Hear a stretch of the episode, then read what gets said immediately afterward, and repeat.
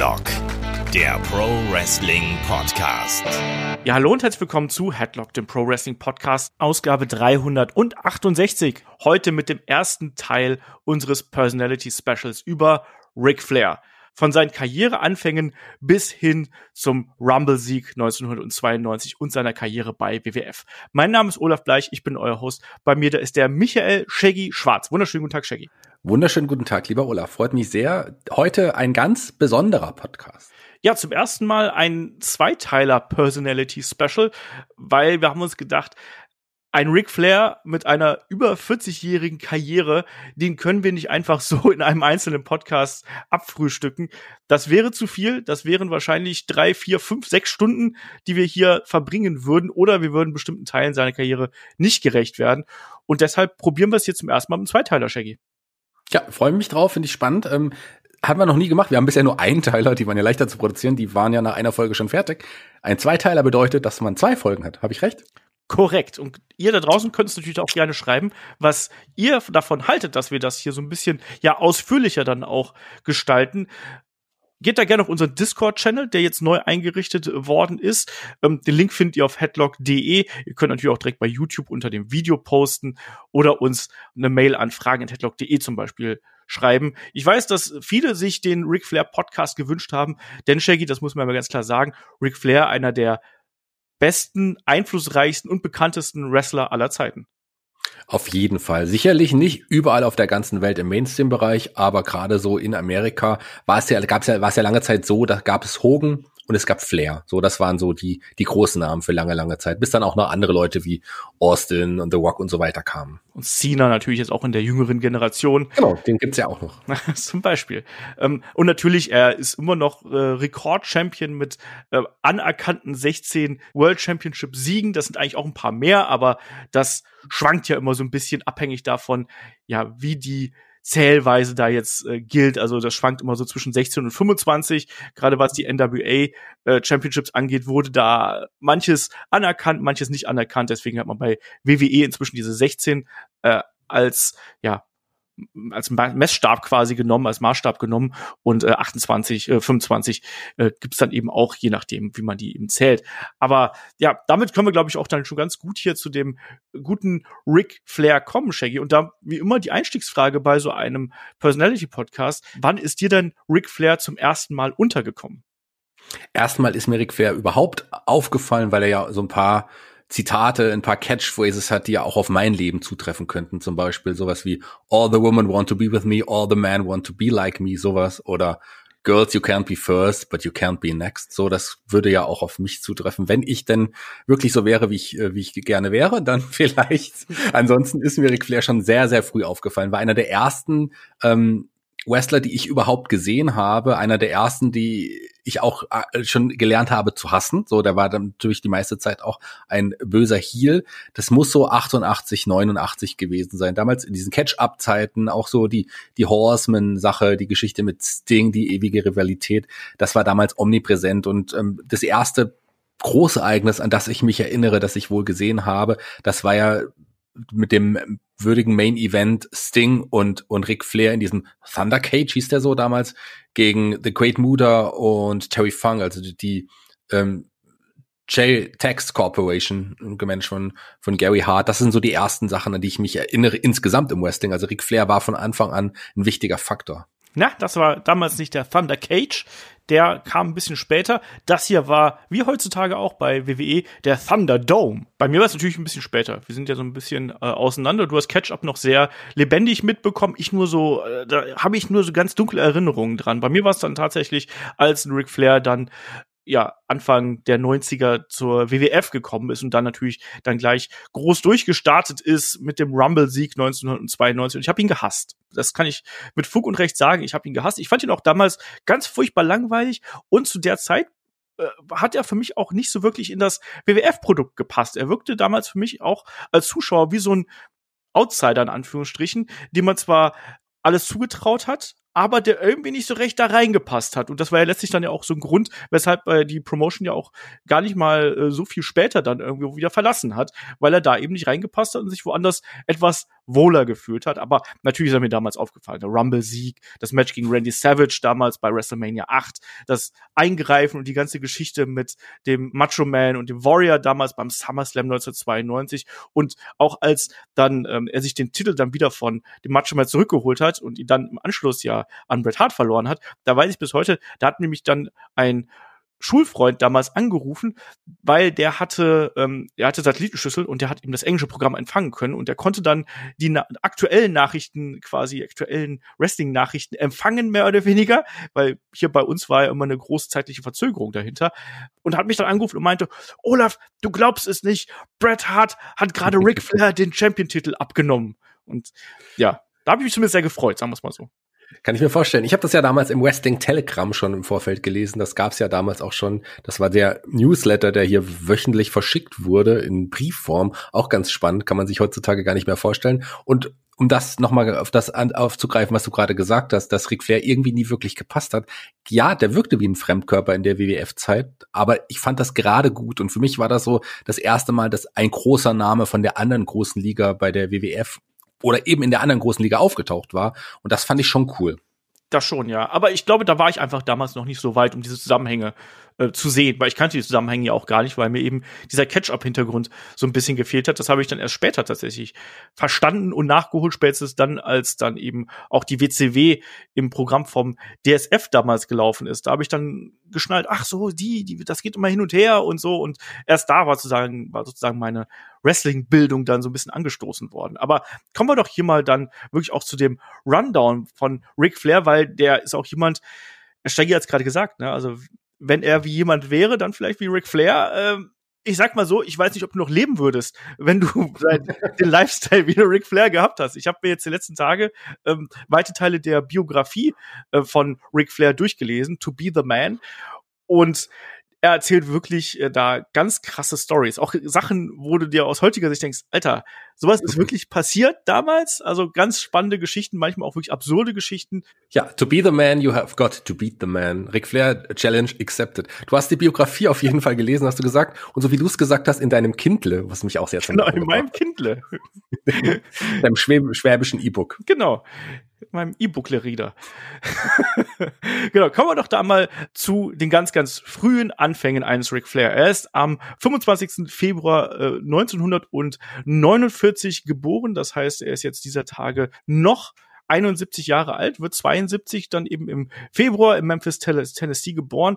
Und Shaggy, das Spannende hier ist ja eigentlich, dass ein Ric Flair ja der hat ja keine klassische Kindheit gehabt, sagen wir es einfach mal so, ist adoptiert worden, er war im Waisenhaus, die ganz obskure Geschichte und wir sprechen sonst immer über den echten Namen von Ric Flair und da sagt eben selbst ähm, in seiner Doku, ja, je nachdem, welche Dokumente äh, ich nachschlage, heiße ich entweder Fred Phillips, Fred DeMarie oder Fred Stewart. Also, das war schon damals eine merkwürdige Geschichte mit dieser Adoption und mit der Zeit im Waisenhaus und so.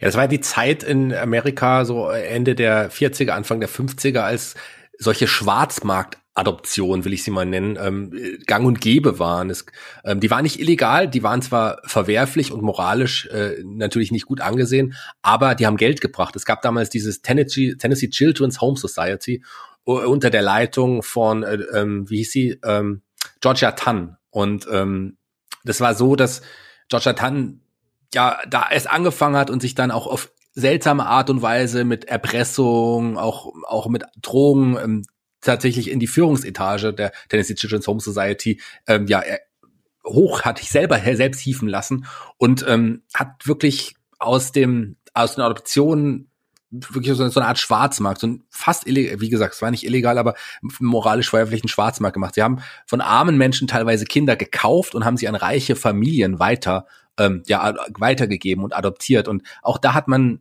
keine Rücksicht auf Gesundheit, auf auf auf ähm, auf mögliche ähm, ja Geburtsfehler sowas ähm, gelegt, sondern man hat dann einfach diese Kinder teilweise sogar, so heißt es, ähm, äh, ja sterben lassen und hat einfach nur die gesunden Kinder weiter adoptiert. Also das war schon, das ist schon eine böse Zeit. Und Ric Flair soll eines dieser Kinder gewesen sein. Der ist ja dann bei im guten Hause gelandet und man weiß halt nicht wirklich ganz genau, und das schreibt er ja auch in seiner Biografie, aus welchem Hause er jetzt ganz genau kommt.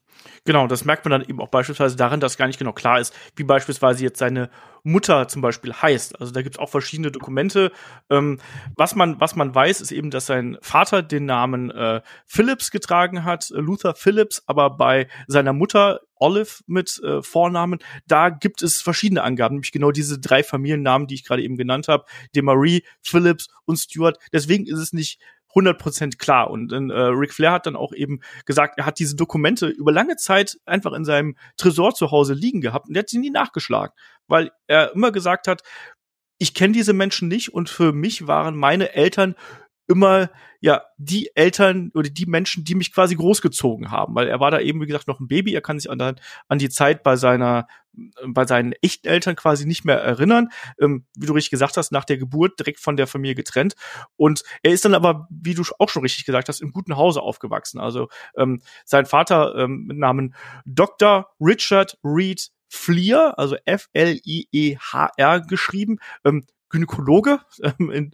aus Detroit, äh, Michigan und seine Mutter, ähm, Caitlin Kinsmiller-Fleer, ähm, die war ja Mitarbeiterin bei einer Tageszeitung damals. Und die war nicht nur bei einer Tageszeitung, bei der größten genau. Tageszeitung damals in Minnesota sogar. Also Star Tribune äh, gibt's heute nicht mehr, aber zumindest nicht mehr unter dem Namen. Aber das war damals wirklich eine sehr renommierte Zeitung. Ja, und man muss dazu sagen, trotzdem waren die nicht super reich, so in dem Sinne, sondern die waren einfach solide, sag ich mal, also solider Mittelstand irgendwo.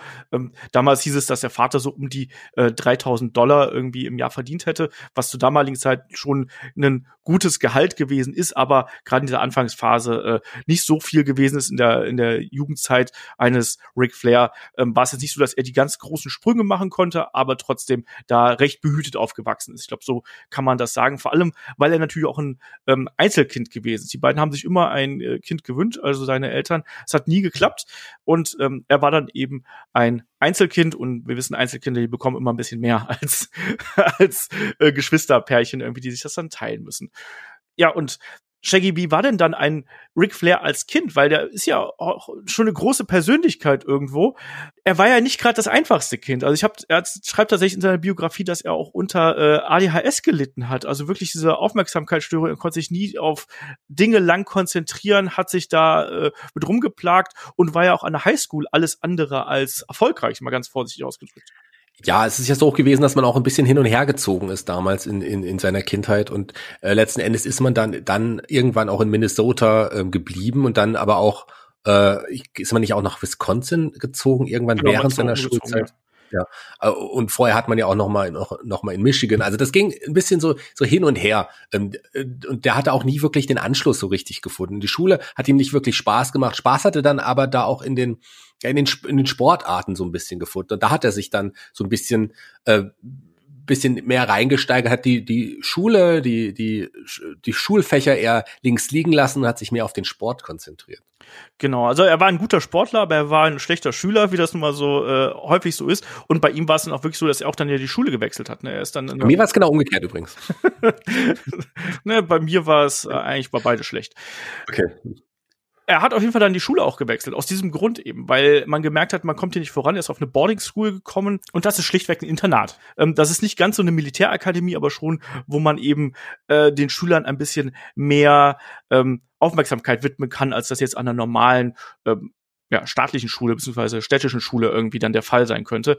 Und da hat man dann eben auch gemerkt, dass er hier und da schon so die ersten Fortschritte eben äh, gemacht hat, gerade was so im sportlichen Bereich, was das angeht. Ne? Und da war dann beispielsweise ähm, Football, da war er äh, sehr erfolgreich. Er äh, hat ähm, ja beim, beim Leichtathletik hat er so die ersten äh, Fußstapfen hinterlassen und natürlich auch beim Ringen. Und das ist ja so ein, so ein Klassiker. Aber zugleich war er damals immer schon jemand, der eigentlich gar keinen Bock auf die Schule gehabt hat. Und das kommt auch in der Biografie ganz klar raus. Er war jemand, der aufgefallen ist. Er war jemand, der viele Freunde gehabt hat. Und er war auch jemand, auf den damals schon die Mädels standen. Also dann auch schon im Jugendalter war er jemand, der da aufgefallen ist und auch teilweise krumme Dinger gedreht hat und auch vor Ort diverse Male mit der äh, Polizei Ärger bekommen hat. Also er hat auch mal ein Auto geklaut zum Beispiel und ist dann mit seinem besten Kumpel damals und zwei Mädels irgendwie ähm, einmal durch die Gegend gefahren. Ähm, der hat natürlich auch dann diese Klassiker Klassiker mit der gefälschten, dem gefälschten Ausweis und Alkohol zu kaufen. Das hat er auch probiert und sein Vater hat ihn mehr als einmal aus dem Knast geholt. Ähm, wie das da irgendwie in den USA ja durchaus auch mal relativ schnell passieren kann, gerade was solche ähm, kleineren Delikte angeht. Also kleinere Delikte wie diese Sache mit dem schlecht gefälschten Ausweis und so, das kennt man ja inzwischen aus jedem Teenie-Comedy-Film irgendwie, oder? Ja, so ähnlich war es auch. Das waren diese kleinen Delikte. Er ist jetzt nie, äh, hatte nie große, schwere Delikte oder so, wie wir ja auch bei einigen Personality-Podcasts schon mal hatten. Da, das hielt sich im Rahmen. Ich glaube, das ist halt so ein, der jugendliche Wahn. Man will einfach cool sein. Man will einfach ähm, bei den Mädels gut ankommen. Ich glaube, das ist das Problem. Ja, er sagt halt eben immer wieder in seiner Biografie so, er war schon damals Ric Flair. Und, und das muss wohl auch tatsächlich so gewesen sein, dass da eben die, die Mädels auch schon sehr auf ihn standen und dass er da auch diese Aufmerksamkeit natürlich äh, sehr, sehr genossen hat und dass er nicht diesen geraden Weg gewählt hat. Er war dann später auch noch am äh, College, ne, also war in äh, Minnesota, war er an der Universität. Das hat auch nicht so richtig geklappt, ne. Also auch an der Highschool war er nicht so wirklich erfolgreich. Das College hat er hinterher auch abgebrochen und hat verschiedene ich nenne es mal Karrierewege gewählt. Er hat damals schon Sport gemacht, hat dann auch angefangen, so ein bisschen Gewichte zu heben, aber war noch nicht in dem äh, Körper, in der körperlichen Verfassung, wie man es dann später natürlich dann eben gesehen hat. Und hier ist dann vielleicht ganz interessant, was für Wege er da genommen hat und wann so die ersten Überschneidungen mit Wrestling kamen, ne? weil er war auf jeden Fall schon ein großer Wrestling-Fan. Er war auch damals mit seinem Vater gerne bei der AWA äh, zugegen und hat sich da Events angeschaut, aber so, dass er ins Wrestling einsteigen würde, das stand zum damaligen Zeitpunkt dann noch nicht wirklich fest. Also er hat stattdessen viele andere Jobs gemacht und ein Job zum Beispiel, da hat er schon den ersten Kontakt zu Wrestlern gehabt, nämlich zu den Vachons unter anderem. Äh, war als äh, ja als Lifeguard, also als als Rettungsschwimmer an äh, ja bei, bei, bei, einer, bei einer Schwimmanlage quasi, wo er dann da so ein bisschen ersten Kontakt äh, zu gehabt hat. Und was dann eben auch vielleicht noch ganz spannend ist, sein äh, wirklich unmittelbarer Kontakt mit dem Wrestling erfolgte einmal mehr über einen Job in einem Etablissement, so nenne ich es einfach mal, als Türsteher, als Bouncer, wie wir das schon so oft gehabt haben, Shaggy. Also Wrestling und äh, an der Tür stehen und Sicherheit, Security machen, das scheint irgendwie zueinander zu passen, oder? Ja, äh, da war es aber ein anderer Club. Also die meisten ja, ja. anderen Wrestler, die wir schon angesprochen haben, tatsächlich im fast im, im gleichen Club zeitweise gearbeitet, äh, um Rick Ruth herum damals, das haben wir auch schon angesprochen. Das war ein anderer bei, Club, ja. Das war ein anderer Club. Bei Ric Flair war es ein anderer Club. Ja, aber äh, da eben auch. Und da kam dann eben ein gewisser Ken Patera in diesen Club. Und Ric Flair als Wrestling-Fan so, hey, Leute, ist das nicht Ken Patera? Und die beiden haben sich dann irgendwie, ja, kennengelernt quasi. Auch ein Ric Flair war damals niemand, der irgendwie äh, groß schüchtern gewesen wäre. Und so hat sich dann eine Freundschaft entwickelt. Und natürlich mit Ken Patera, da kann man auch da kann man auch gut Party machen. Das gehörte damals auch zu der Zeit dazu. Das hat ihm auch den Ken Patera sehr, sehr oft bestätigt und hat gesagt, hey, ich habe allein durch äh, meine Arbeit in Russland mehr übers Trinken gelernt als äh, hier irgendwo in äh, Tennessee oder sonst irgendwo. Das Party machen, trinken, rauchen, Frauen kennenlernen, das war damals Wrestler-Lifestyle, Shaggy. Also hätte genau gut zu dir gepasst. Ja, und man darf nicht vergessen, Ken Patera, der ja ähm, auch im Wrestling eigentlich ein großer Name war, der ja aber auch ähm, olympischer, ich glaube, Gewichtheber war. Ja, der, der hatte damals war auch ein Riesensportler früher, sehr erfolgreich. Der ist dann zum Wrestling gegangen und hat da auch die, die Welt des Wrestlings irgendwie lieben und kennengelernt. Ich glaube, in der Reihenfolge muss man sogar sagen. ähm, und äh, klar, das, das ist ein Ric Flair, der ja auch eine ähnliche Lebensanschauung so ein bisschen hatte, sich dann da äh, wohlgefühlt hat, sich gedacht hat, okay, Wrestling, hm, wenn man so leben kann im Wrestling, ähm, mit all diesen Extras, will ich sie mal nennen, warum versuche ich das nicht? Er war, ich, er war im, im Amateurring, hat da, da, da war er gut, ähm, da hatte er ja die Anleihen gehabt und der Sprung vom Amateurringer zum Wrestler, der war damals ja auch nicht so groß. Also ist er heute immer noch nicht. Genau. Damals war er aber tatsächlich noch am College und hat dann eben äh, ein Football-Stipendium mehr gehabt, weil er eben so erfolgreich gewesen ist. Ähm, hat dann aber diese Kontakte geknüpft, äh, hat diese anderen Jobs nebenbei gemacht, um ein bisschen Geld zu verdienen. Der war sogar zwischendurch mal äh, Versicherungsvertreter, also hat Versicherungen verkauft irgendwie, um Geld zu verdienen. Und das lief wohl auch tatsächlich ganz gut. Also kann ich mir gut vorstellen, dass einem ein junger Ric Flair gut eine Versicherung andrehen kann. Äh, aber natürlich, dann kam irgendwie diese Verbindung dazu. Und du hast gesagt, Ken Patera, ähm, die Verbindung mit dem Kraftsport war eben auch da. Die beiden haben miteinander äh, trainiert, die haben auch äh, so ein bisschen versucht, ihre ihre, ihre Ernährungspläne anzupassen. Ric Flair hat dann gesagt, so ja, äh, wir haben dann, äh, ja, keine Ahnung, äh, 20 Eier am Tag gegessen und hier und da all das, was irgendwie Muskelmasse aufbauen sollte. Und Flair hat dann so aus Jux gesagt, ja, bei Ken ist das sofort äh, Muskelmasse übergegangen, bei mir war es erstmal nur Fett. Also das hat da ein bisschen gedauert, bis er, bis er dann die entsprechende Muskelmasse ähm, zugelegt hat. Ganz klar, der, der Körper muss sich auch erstmal an die Ernährung dann irgendwie äh, anpassen, aber da hat man dann eben schon gemerkt, dass da ähm, die Möglichkeiten da waren. Ric Flair ja auch nicht gerade der allergrößte, das darf man vielleicht auch nicht vergessen, Shaggy. Also äh, für damalige Zeit mit seinen, ich sag mal, nur in Anführungsstrichen 1,83, 1,85, fast schon ein kleiner Mann im Wrestling. Ja, also klar, ähm, definitiv. Da hatte man ja gerade äh, im, im, im Wrestling-Business auch die, die großen, die muskulösen Männer, die sich da eher durchgesetzt haben. Aber so ein Ric Flair, der hat ja auch den gewissen Charme und der hat ja auch noch mehr als jetzt nur seinen Körperbau. Und das ist ja das, was ihm die ganze, eine ganze Laufbahn über begleitet hat. und also das hat so ein bisschen hier und da auch für ein bisschen Probleme gesorgt. Ich glaube auch bei WWF war das auch ein Grund, weshalb er da nicht unbedingt reingepasst hat, weil man da ja schon diese Riesen auch gerne äh, gehabt hat. Ähm, hier war das erstmal noch kein Problem, sondern ganz im Gegenteil. Er hat ja die Athletik irgendwo mitgebracht und diese Verbindung zu Patera hat dann auch letztlich dafür gesorgt, dass er ähm, Kontakt zu einem Vern Gagne bekommen hat, der damals eine Trainingsschule gehabt hat und Shaggy Van Gagne war vor allem natürlich auch der äh, ja, Besitzer und Betreiber der AWA damals. Was war denn die AWA? Ja. Die AWA war schon sowas wie ähm, ja eine, eine gar nicht und eine der größeren amerikanischen Ligen. Auch zu dem Zeitpunkt bis, bis Mitte der 80er war das eine entscheidende Liga, die große Leute rausgebracht hat, wie ein Hulk Hogan zum Beispiel. Also gerade die, äh, oder auch die Road Warriors. Viele, viele Wrestler haben da ihre, ihre Zeiten bei der AWA verbracht und das war schon nicht eine kleine Liga. Also Ric Flair hat bei einer der größten Ligen dann quasi direkt angefangen du hast gesagt, Vern Gagne hatte äh, nicht nur die Wrestling-Schule, er war auch Mitbesitzer, nicht die ganze Zeit, aber zu der Zeit auf jeden Fall auch Mitbesitzer der AWA. Und ähm, da hat er auf jeden Fall schon relativ schnell einen Fuß in der Tür gehabt. Genau, also das war da schon mal so das Wichtige. Ähm, man denkt jetzt, weil da floss auch schon ordentlich Geld, das darf man auch nicht vergessen. Also ein äh, Van Gagne durchaus ein äh, cleverer Geschäftsmann, war in der Lage, äh, viele Zuschauer zu ziehen mit den entsprechenden Stars, war auch immer auf der Suche nach neuen Talents.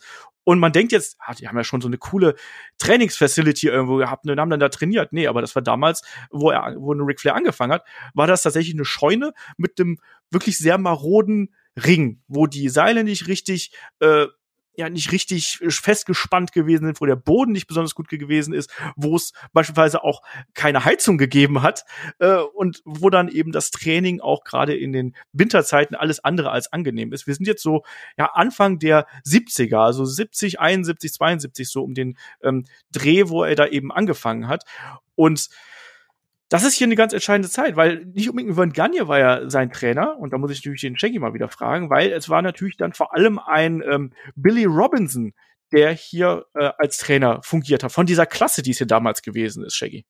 Ja, und diese Klasse, da hat, die hat schon einige große Namen auf jeden Fall rausgebracht. Also ähm, ein, ein ähm, Ole Anderson zum Beispiel, der ihm später auch noch begegnen sollte, ein Playboy Buddy Rose, ein, ein ähm, Kurt Hennig zum Beispiel auch, der später kam, oder auch ein Iron Sheik, der hier ähm, auch eine enge Freundschaft übrigens mit Vern, Vern Gagne irgendwie hatte. Da gibt's ja auch die Geschichte mit Hulk Hogan, die man nicht vergessen soll. Jumping Jim Brunzell, später noch Leute wie Scott Norton, Tony Halm, alle, die sind durch die Schule gegangen.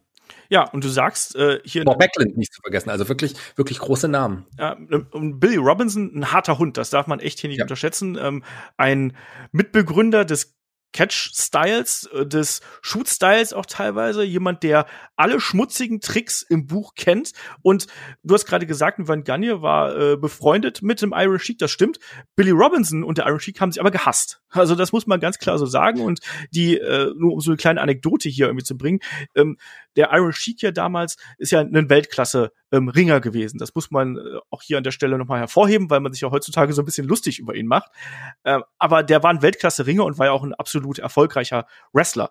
Und der hat damals gesagt, so, ne, also ein Billy Robinson, der wird nicht in der Lage sein, äh, mich auf den ähm, auf den Rücken zu bringen im Ringen, ne? weil natürlich auch so ein professioneller Ringer bringt immer ein gewisses Ego mit sich.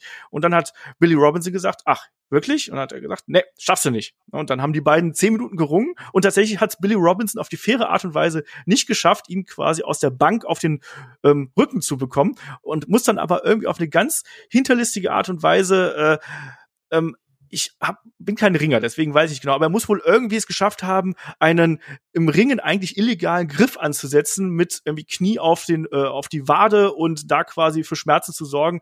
Und dadurch hat der Iron Sheik dann die Kontrolle in dem Augenblick verloren, weil er einfach so Schmerzen gehabt hat, ähm, dass ähm, ja, Billy Robinson ihn hier auf den Rücken drehen konnte. Und der Iron Sheik und Billy Robinson seitdem alles andere als gute Freunde generell. Ähm, das Verhältnis von ähm, Billy Robinson, Vern Gagne und vielen anderen ähm, Promotern und auch Wrestlern eher ein bisschen zwiegespalten, weil da eben auch die großen Egos teilweise drin gewesen sind, auch gerade in Billy Robinson alles andere als populär, weil man da auch so ein bisschen Angst vor gehabt hat, wie der mit einem umgeht. Er war durchaus mal jemand, gerade aus den alten Zeiten, die haben einem nicht verraten, wie das Wrestling funktioniert, sondern da musst du dich erstmal durchquälen.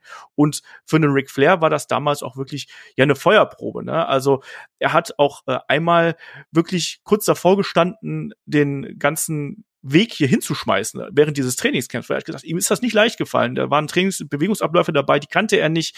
Ähm, das Training war super hart, es war anstrengend. Wir haben gerade, es war im Winter, es war kalt und er war kurz davor, genauso wie er es im College gemacht hat, da hinzuschmeißen und zu sagen, nee, dann mache ich halt irgendwas anderes. Und dann ja. kam, kam wohl ein Vern Gagne auch zu ihm und hat gesagt, hör mal, so geht das hier nicht, oder? Aber ein Ric Flair ist jemand, der die Feuerprobe letzten Endes dann auch bestanden hat. Und ähm, nicht nur bestanden, im Grunde hat er sie gelöscht, auf Ric Flair Art und Weise draufgepinkelt. Also er hat, äh, das ist jetzt metaphorisch gemeint, er hat sich durchgebissen und hat einfach gezeigt, er ist Ric Flair. Und den Namen hat er dann auch relativ schnell ähm, bekommen und hat dann auch, ist dann sehr, sehr schnell und für damalige, selbst für damalige Verhältnisse sehr schnell durchgestartet. Hatte Krisenmatches in den ersten, in seinem ersten Jahr schon. Das ist ganz witzig, wie er an den Namen Ric Flair gekommen ist. Das können wir vielleicht hier auch nochmal sagen. Ich meine, wenn man seinen Geburtsnamen sich anschaut, beziehungsweise den Namen seines Vaters, ist das ja relativ einfach, sich das zu überlegen, wie er da rangekommen ist. Aber weißt du, was sein ursprünglicher Name mal gewesen ist, weil er so ein großer Verehrer für, von Dusty Rhodes gewesen ist zu damaligen Zeit? Sag's mir. Sag's mir. Ja, also Dusty Rhodes damals als Heel aufgetreten, ähm, mit Dick Murdoch an der Seite zusammen und Ric Flair hat den verehrt damals als, äh, als junger Wrestler und wollte quasi sein wie er. Und äh, sein ursprünglicher Plan war, dass er auftritt als Rambling Ricky Rhodes. und da hat dann Van Gunny gesagt, mal, ich glaube, du spinnst, oder? Guck dir doch nur mal deinen Namen an. Also warum sollst du denn hier ähm, Rambling Ricky Rhodes sein? Du musst doch nur ein paar Namen, äh, nur ein paar Buchstaben mit deinem Namen umstellen und du hast Ric Flair. Das ist ein cooler Wrestlername und ähm, das ist dann schon absolut ausreichend. Am Anfang war es noch Rick mit CK, das K äh, flog dann irgendwann raus. Und sein erstes Match, das hast du auch schon so ein bisschen äh, ja, angedeutet hier, das war am 10. Dezember 1972 und er trat an gegen George Scrap Iron Gadetsky. Und es gab ein Unentschieden. Das, was ja auch schon super ungewöhnlich ist, dass du in deinem ersten Match ein zehnminütiges Match bestreitest und dann auch noch hier gegen einen jetzt nicht unbedingt, der war kein Star oder sonst irgendwas, aber der war schon häufiger dabei und hat auch schon längere Laufbahn als Wrestler hier mitgehabt, hat äh, bei der Ring Crew teilweise bei der AWA gearbeitet und dass du dann keine Niederlage einsteckst, ist schon ungewöhnlich, oder? Auf jeden Fall, gerade in dem ersten Match und gerade so auch, wenn du ja noch relativ frisch dabei bist, wirst du erstmal anders eingesetzt. Aber ein Flair, ähm, der hat auch einen Vern Gundy schon überzeugt und der hat ihn ja relativ schnell dann schon in der Mid- und Upper, äh, Upper Mid-Card eingesetzt, dann gegen wirklich große Namen. Und du hast sein Idol schon angesprochen. Dusty Rhodes sollte auch einer seiner ersten großen Gegner sein. Und da war ein Flair richtig aufgeregt, als er wirklich das erste Mal auf Dusty Rhodes treffen sollte. Und ähm, die beiden haben ja ja, sind sich ja des Öfteren ihrer Laufbahn, illustren Laufbahn noch begegnet, aber schon in seinem ersten Jahr durfte er gegen Dusty Rhodes antreten. Und er ist vor allem auch von äh, Imutei Fittichi genommen worden. Das ist auch was, wofür er bis heute äh, sehr dankbar gewesen ist. Auch, er ist auch damals gegen Leute wie einen äh, Larry Hannick, also den Vater von äh, ähm, Mr. Perfect hier schon angetreten. Gegen Dusty Rhodes, das hat ein bisschen gedauert tatsächlich, aber ähm, aber da waren auf jeden Fall schon die großen Namen dabei. Ne? Und natürlich. Andre the Giant, Wahoo McDaniel, also schon große Namen. Genau, also das darf man hier auch nicht vergessen. Auch Leute wie einen Jimmy Valiant war damals zum Beispiel unter den ähm, Kandidaten, die dabei gewesen sind. Greg Gagne natürlich, der Sohn von Vern Gagne, war eben auch dabei. Und er hat sich da wirklich erstmal einen Namen gemacht. Und ähm, ist dann auch wirklich von dem Dusty Rhodes äh, unter seine Fittiche genommen worden und hat darüber dann auch den Weg nach äh, ja, einem knappen Jahr äh, nach Japan oder nach ja, knappes Jahr, drei, neun Monate ungefähr, äh, nach Japan genommen und hat dann da bei der ähm, IWE gerasselt. Und das ist wirklich dann auch ein, ja, ein Sprung gewesen, ne? Und dass er da schon mal äh, rüber konnte und sich da äh, austoben konnte. Und da gab es unter anderem auch einen Cage-Match, wo er das erste Mal geblutet hat gegen Russia Kimura. Und äh, da kann man sich dann danach auch ein bisschen toll vor. Also das erzählt er dann auch in seiner Biografie, wo er dann äh, teilweise in den Lockerroom zurückkommt und dann geblutet hat und dann gesagt hat, hier, ne, ich hat jemand, macht jemand eine, eine Foto von mir und die haben ihn sich dann über ihn lustig gemacht so ein bisschen. Also ähm, er, er, er hat das damals einfach geliebt und das merkt man halt eben ähm, zu jedem Zeitpunkt, wenn er, wenn er darüber spricht, wie er diesen, diese Anfangszeit auch genossen hat, mit den äh, Männern da zu reisen und von denen zu lernen. Und auch Shaggy, da gehört er auch schon, auch wenn das Geld noch nicht ganz so floss, da gehört eben auch schon dann die Party dazu. Ja, Party war auf jeden Fall ein Motto, was, was, was immer da war. Ähm, abends dann auch zumindest erstmal der Alkohol, trinken gehen, feiern gehen, mit den Mädels quatschen, die die Wrestler auch nochmal sehen wollen. Ähm, das gehörte einfach so dazu. Und du hast es ein bisschen gerade ein bisschen abgetan. Ich würde das gerne nochmal noch mal, noch mal genau ansprechen. Im ersten Jahr schon oder nach knapp zwölf Monaten im Wrestling-Business schon in Japan aktiv. Klar, ähm, die ähm, IWE hatte damals auch eine Kooperation mit der ähm, AWA und äh, da hatten sie einige Wrestler ausgetauscht, auch die dann mal in Japan angetreten sind. Aber für Flair war es trotzdem eine große Nummer. Und da ist ja dann auch noch die noch größere japanische Liga, dann ein bisschen später All Japan Pro Wrestling auf ihn aufmerksam geworden. Da hat er ja auch dann ein paar Matches ähm, schon in 74 gehabt. Genau, das kam dann später. Das ist dann ohnehin natürlich eine Entwicklung, die äh, man da eben genommen hat. Äh, das ist, du warst damals nicht dauerhaft äh, für viele Jahre bei einer Promotion verhaftet, sondern du bist eigentlich auch immer, wir sind ja in der Zeit von den Territories, du bist ja immer wieder von einer Region quasi in die nächste gesprungen. Die TV-Deals waren damals oft lokal, das heißt, es gab jetzt keine übergeordnete ähm, ja, TV-Situation, sondern oft waren es eben die lokalen Fernsehsender, die dann das ausgestrahlt ha äh, haben. Und du musst musste es dann auch immer wieder in andere ähm, Bereiche gehen, um einfach von, mit anderen Wrestlern zu kämpfen um, und um davon zu lernen, von denen zu lernen. Das macht man ja heutzutage ja auch noch sehr oft. Damals war das noch viel mehr gang und gäbe, als das jetzt heute der Fall gewesen ist. Deswegen können wir ja da, da auch schon so ein ja so einen kleinen Sprung eigentlich machen, weil nach der AWA-Zeit, die so bis ja bis bis 74 ungefähr ging, wo dann wir haben gerade noch ein paar Namen angesprochen, ich kann hier noch ein paar mehr reinwerfen, Leute wie einen ähm, Ivan Koloff waren zum Beispiel dann auch noch dabei, wenn man den noch äh, kennt und noch ein paar andere. Aber was hier vielleicht dann ähm, auch spannend ist, ist, dass auch in der Zeit ein Ric Flair ähm, schon so den ersten Kontakt zu äh, einem anderen Idol von äh, ihm geknüpft hat und das war ein Wahoo McDaniel auch der ist damals selten bei der äh, AWA angetreten, äh, war aber da schon ein, ein größerer Name und wurde dann eben dann im Nachgang vor allem noch viel, viel größer und ist eben für einen, ja, Ric Flair neben einem Dusty Rhodes der absolut wichtigste Einfluss, den man hier eben gehabt hat. Und sein ähm, nächster Weg führte ihn äh, nach ähm, North Carolina, ähm, nach Charlotte, teilweise nach Greensboro und andere Regionen da eben in North Carolina, Virginia da in der Ecke, ähm, zur äh, MACW Shaggy. Das ist ja auch dann äh, die nächste, der nächste Schritt gewesen, den er dann hier eben ähm, gegangen ist, wo er dann eben probiert hat, ja, sich neu auszuprobieren. Das war dann schon ähm, Jim Crockett's Promotion, die wir hier eben gehabt haben. Ähm, MACW quasi das, ähm, ja, der, der, die, die kleinere Promotion, die unter dem Dach der NWA stand. Ja, äh, Mid-Atlantic äh, Championship Wrestling quasi. Ähm, Jim Crockett äh, Promotion, du hast es gesagt, Jim Crockett ist ja auch, äh, de, also der Jim Crockett Promotions ist letzten Endes später auch die World Championship Wrestling, also WCW, entstanden. Sprich, ähm, das war im Grunde, da ist er jetzt schon angekommen, da wo er auch einen Großteil seiner Karriere und auch wo sein Name dann richtig groß werden sollte. Und auch da hat er relativ schnell dann schon in der in der oberen Midcard äh, Matches gehabt und hat auch relativ schnell, wir sind jetzt 74, ähm, da da war hat er sein Debüt gehabt für Jim Crockett Promotions, hat er dann im, im Anfang des Jahres 75 auch schon seinen ersten größeren Titel gewonnen damals. Genau, das eben auch. Hier ein kleiner, kleiner Sprung noch, also die ganze, also kleiner Rückgriff noch.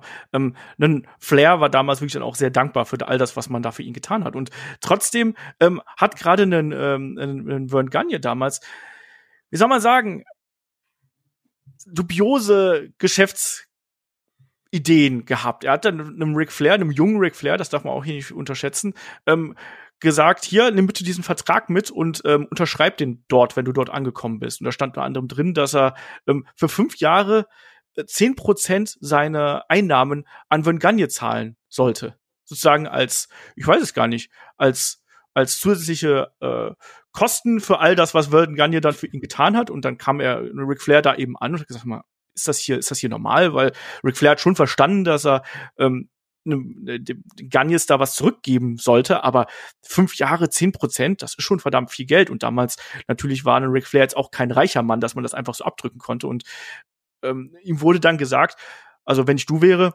würde ich diesen Vertrag zerreißen und die Schnipsel zurückschicken.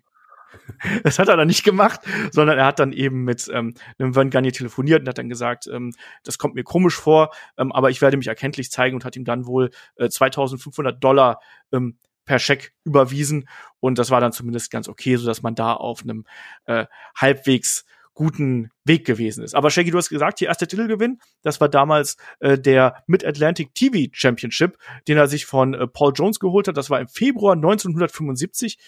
Da war ich noch nicht mal geboren. ja, da hatte Flair schon seinen ersten Gürtel. Und man hat damals schon in Flair so viel gesehen, hat gesagt, dass den könnte man auch wirklich aufbauen als den neuen großen Star, als jemanden, der wirklich auch ähm, größt, also zumindest einer der richtig großen Namen Wrestling-Business, gerade in dieser Territory-Bereich ähm, werden würde. Man hat auch schon überlegt, der, ich meine, der war noch relativ jung, ihm dann in irgendeiner Art und Weise wirklich auch aufzubauen für den NWA-Title und so. Aber dann sollte natürlich was kommen, ähm, was ihm zu dem Zeitpunkt, äh, zumindest haben es die Ärzte gesagt, möglicherweise die Karriere kosten sollte. Ende des Jahres 75 ähm, gab's ja gab's zum großen Flugzeugabsturz. Das ist nicht der Plan White vom Hell, der sollte noch viel später kommen. Das ist aber ein äh, Flug, also das Flugzeug war nie gut zu ihm. Der Flugzeugabsturz und da ähm, das war waren ja einige Wrestler an Bord. Das ist äh, relativ bekannt ähm, und ja, Flair hatte eine, eine wirklich schwere, schwere Rückenverletzung und es hieß damals ja auch, dass er wohl nicht mehr äh, seine Karriere fortsetzen könnte. Genau, unter anderem waren da eben äh, David Crockett war mit dabei, äh, äh, Tim Woods, ähm, mit Wrestlernamen, Mr. Wrestling kennt man, Bob Bruggers und dann eben auch einen äh, Johnny Val Valentine war natürlich auch mit dabei. Der Vater von Greg the Hammer Valentine war eben mit dabei. Das war so eine ganz obskure Geschichte, wo man äh, sich zusammengetan hat. Man hatte da einen, einen Piloten äh, an Land gezogen äh, und wollte damit Geld sparen, weil natürlich die, äh, die Wrestler mussten damals noch den Transport zu den einzelnen Events selbst, selbst tragen und man hat gedacht, Mensch, das ist ja vielleicht, ist es, äh, A, ist es cooler zu fliegen und äh, B, ist es schneller und es war dann wohl auch, wenn man das mit mehreren Wrestlern gemacht hat, war es wohl auch günstiger. Problem ist aber, das war so eine alte Cessna-Maschine und steck mal da äh, fünf, fünf, sechs äh, schwergewichtige Wrestler rein, ähm, dann wird das Ding plötzlich von, äh, ja, zu viel Gewicht quasi und äh, dann äh, wird das Ding instabil. Das hat dann dazu geführt, dass der Pilot damals einfach mal ein bisschen Benzin abgelassen hat. Was eine gute Idee gewesen ist, weil dann auf halber, auf halbem Wege zu dem, äh, zu dem Zielort ähm, ist dann das Benzin ausgegangen. Erst ging wohl der linke Motor aus und dann ging wohl der rechte Motor aus und dann hat man hat der Pilot noch versucht eine Notlandung zu machen. Äh, das hat alles nicht hingehauen. Ähm, es gab einen furchtbaren Crash und ähm, du hast es richtig gesagt. Also der Pilot kam dabei ums Leben. Das muss man auch hier noch mal äh, erwähnen. Das war in äh, Wilmington, North Carolina. Und äh, es gab da schwere Verletzungen. Die Sitze sind beim Crash aus, aus den Verankerungen gebrochen, die Wrestler sind durcheinander geflogen, ähm, gebrochene Rippen, äh, gebrochene Wirbelsäulen vor allem auch. Und, äh, Ric Flair hat sich drei Wirbel in der äh, Wirbelsäule gebrochen. Ein Johnny Valentine hat eine ganz, ganz ähnliche Verletzung gehabt. Aber ähm, bei ihm gab es noch eine, äh, noch eine Infektion dabei und dadurch äh, konnte man dann teilweise äh, konnte man ihn nicht mehr also man konnte ihn retten, man konnte ihn das, das Leben retten, aber er war von der Hüfte abwärts gelähmt. Und damit war seine Wrestling-Karriere natürlich aus. Und bei einem Ric Flair war es ganz, ganz ähnlich. Da hat man auch gesagt, ähm, er durfte nie wieder wresteln. Und der darf man ja auch nicht vergessen, der Mann war damals 26 Jahre alt und hatte quasi gerade erst seinen Durchbruch geschafft. Ja, um, und es hat dann auch erstmal eine ganze Zeit lang gedauert, bis er dann eben da wieder aktiv sein konnte. Wir haben es gesagt, das war am 4. Oktober 1975. Und es hat dann erstmal ein halbes Jahr gebraucht. Er hat ein Korsett getragen teilweise, ähm, um da wieder, ja, um die, um die Rücken wieder zu stützen, hat Physiotherapie gehabt und hat dann tatsächlich nach einem halben Jahr schon ähm, eine, äh, ja, wieder seine Ringfreigabe bekommen. Also absolut absurd. Hat aber da auch so ein bisschen seine, äh, ja, seine Fallgewohnheiten ein bisschen äh, angepasst irgendwo. Also zum Beispiel, was er, was er seitdem nicht mehr gemacht hat, war bei einem Backdrop glatt auf dem Rücken zu landen. Das sieht man bis heute, dass er quasi auf der Seite eher landet als auf dem Rücken. Ähm, generell so ein paar Manierismen, die er damals dann auch schon ähm, im späteren Verlauf noch übernommen hat, natürlich, da werden wir gleich auch noch drauf zu sprechen kommen, wie der Nature Boy dann entstanden ist. Das ist schon hier eine, eine, ein wichtiger, wichtiger Punkt gewesen. Und was ich sehr schön finde, was in der ähm, Biografie herauskam, ähm, dass man damals sogar versucht hat, noch K-Fape zu wahren, weil natürlich, die wollten alle zu einer Veranstaltung und du konntest ja nicht sagen, dass die Bösen und die Guten im gleichen Flugzeug drin gewesen sind. Und dann hat man tatsächlich versucht, weil äh, ähm, äh, Tim Woods damals als äh, ähm, in der Fehde quasi mit, ähm, nein, bei Johnny Valentine und Ric Flair wäre alles cool gewesen, aber Tim Woods war halt eben Babyface damals. Johnny Valentine waren hier, Ric Flair auch. Und dann hat man eben gesagt, ja, übrigens, äh, Johnny Valentine und äh, Ric Flair, die können nicht antreten, die waren in einem Unfall verwickelt und auf mysteriöse Art und Weise hatte auch äh, Mr. Wrestling es nicht hier zum Ort des Geschehens geschafft. Und man hat so, deswegen hat äh, Mr. Wrestling den Namen getragen, ähm, der, der Retter des Pro Wrestling, weil man da eben das K-Fape noch so schön aufrechterhalten hat, selbst in dieser Situation. Und Aber du, ähm, man muss nur ganz kurz erwähnen, du, ähm, klar, sechs Monate, beziehungsweise ich glaube sieben Monate, bis er wirklich dann noch wieder gewrestelt hat, siebeneinhalb. Ähm, schon, da hat sich ein Ric Flair wirklich an den Therapieplan gehalten, er hat rigoros durchgesetzt, hat wirklich alles dafür getan, wieder wresteln zu können. Das war sein großer Traum, das war sein großer Wunsch. Ähm, da war da sehr, sehr verbissen und hat sich wirklich an die Therapie gehalten, hat ja auch doch selbst bei den Ärzten noch mal so ein bisschen Druck gemacht und ähm, dass man ihm auch wieder die Freigabe gibt. Der hat da wirklich an sich geglaubt. Viele Ärzte haben nicht an ihn geglaubt und das, das ist auch so der Wille und das Durchhaltevermögen eines Ric Flairs. Genau, also er wollte das einfach wirklich. Und äh, klar, er musste hier und da so ein bisschen äh, seine, seine Stil umstellen, ein bisschen bodenständiger werden, als das vorher gewesen ist, ein bisschen äh, versuchen, dass man den Rücken nicht zu sehr belastet, aber trotzdem wollte er das eben einfach. Und noch eine witzige Anekdote zum Thema K-Fape. Ähm, Wahoo McDaniel war dann auch irgendwie dann vor Ort äh, in der Klinik und tatsächlich haben wohl einige Ärzte gedacht, äh, Wahoo McDaniel wollte ihm hier, äh, wollte Ric Flair hier quasi noch auf dem, auf dem Krankenbett hier noch das, das Ende verpassen irgendwo, weil die beiden sich auch damals nicht gemocht haben. Also schon, schon ein bisschen obskur, dass auch dann selbst die Ärzte und alle möglichen Leute das eben dann so äh, ernst genommen haben. Aber ohnehin, das haben wir vielleicht jetzt anfangs noch nicht ganz so ähm, gesagt. Shaggy, damals war es nicht so, dass junge Wrestler komplett aufgeklärt worden sind, bevor sie in den Ring gekommen sind, oder? Also, da, die haben das schon eher dadurch gelernt, dass sie Backstage äh, dabei gewesen sind, aber die Trainer haben die jetzt nicht beiseite genommen, hör mal, so und so läuft ein Wrestling-Match ab, das wird abgesprochen und so weiter und so fort, sondern dieses, dieses Aufklärungsgespräch, das gab es auch im Falle eines Ric Flair übrigens nicht. Ja, das war ein Learning by Doing so ein bisschen. Also es gab damals wirklich viele Wrestler, die Wrestler werden wollten, aber dachten, ähm, sie müssten wirklich wirklich richtig, richtig ähm, dann auch prügeln und schlagen und so weiter. Das ist schon, ähm, gibt's, gab's bis in die 90er tatsächlich auch immer noch in einigen Territories, ähm, aber klar, mittlerweile ist das natürlich anders, aber so ein, ein Ric Flair, der musste das auch am eigenen Leibe lernen, dass es anders ist, als man es eigentlich gedacht hatte. Ja, und er hat sich dann auch eben die passenden Lehrmeister gesucht und der eine war hier beispielsweise ein Wahoo McDaniel, wie gesagt, die hat er verehrt und er hat ihm dann sehr viel beigebracht, was so die Ringpsychologie angeht, was das Verkaufen angeht und was diese ganzen Grundbausteine eines Wrestling-Matches äh, angeht.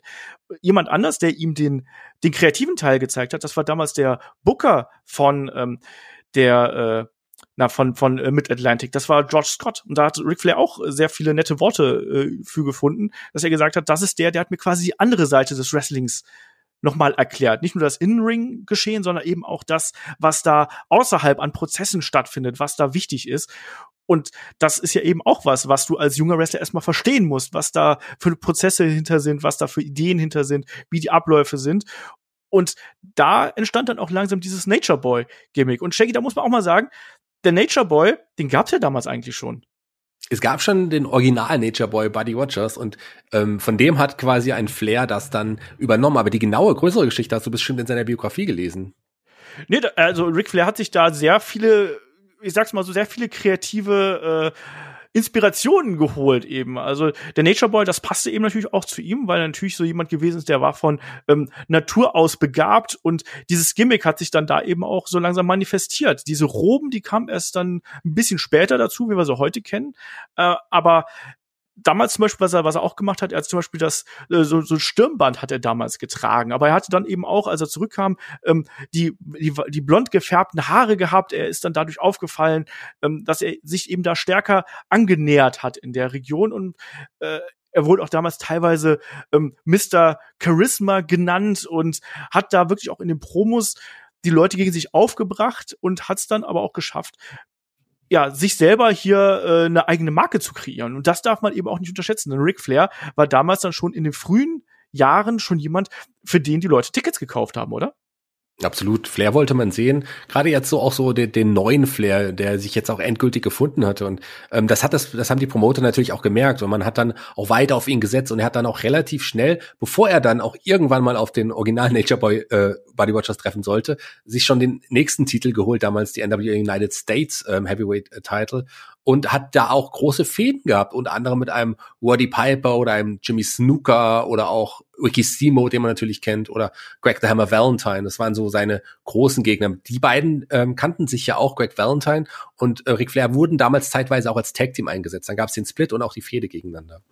Ja, also man muss sich einfach nur mal hier diese Namen anschauen, äh, gegen die er da gekämpft hat. Also es gab später auch noch die äh, weitere große Fäden, auch gegen ähm, Who McDaniel zum Beispiel. Aber die Namen, die jetzt hier kursieren, das ist ja crazy, was das eigentlich für Legenden sind, oder? Die da rumgegeistert sind äh, zu, zu damaligen Zeit, über die man noch heute spricht und die bis heute einen Einfluss ähm, auf das Wrestling haben und die quasi das Wrestling erstmal so groß gemacht haben. Ich finde das total interessant, ähm, was für eine Talentdichte es damals gegeben hat, Shaggy.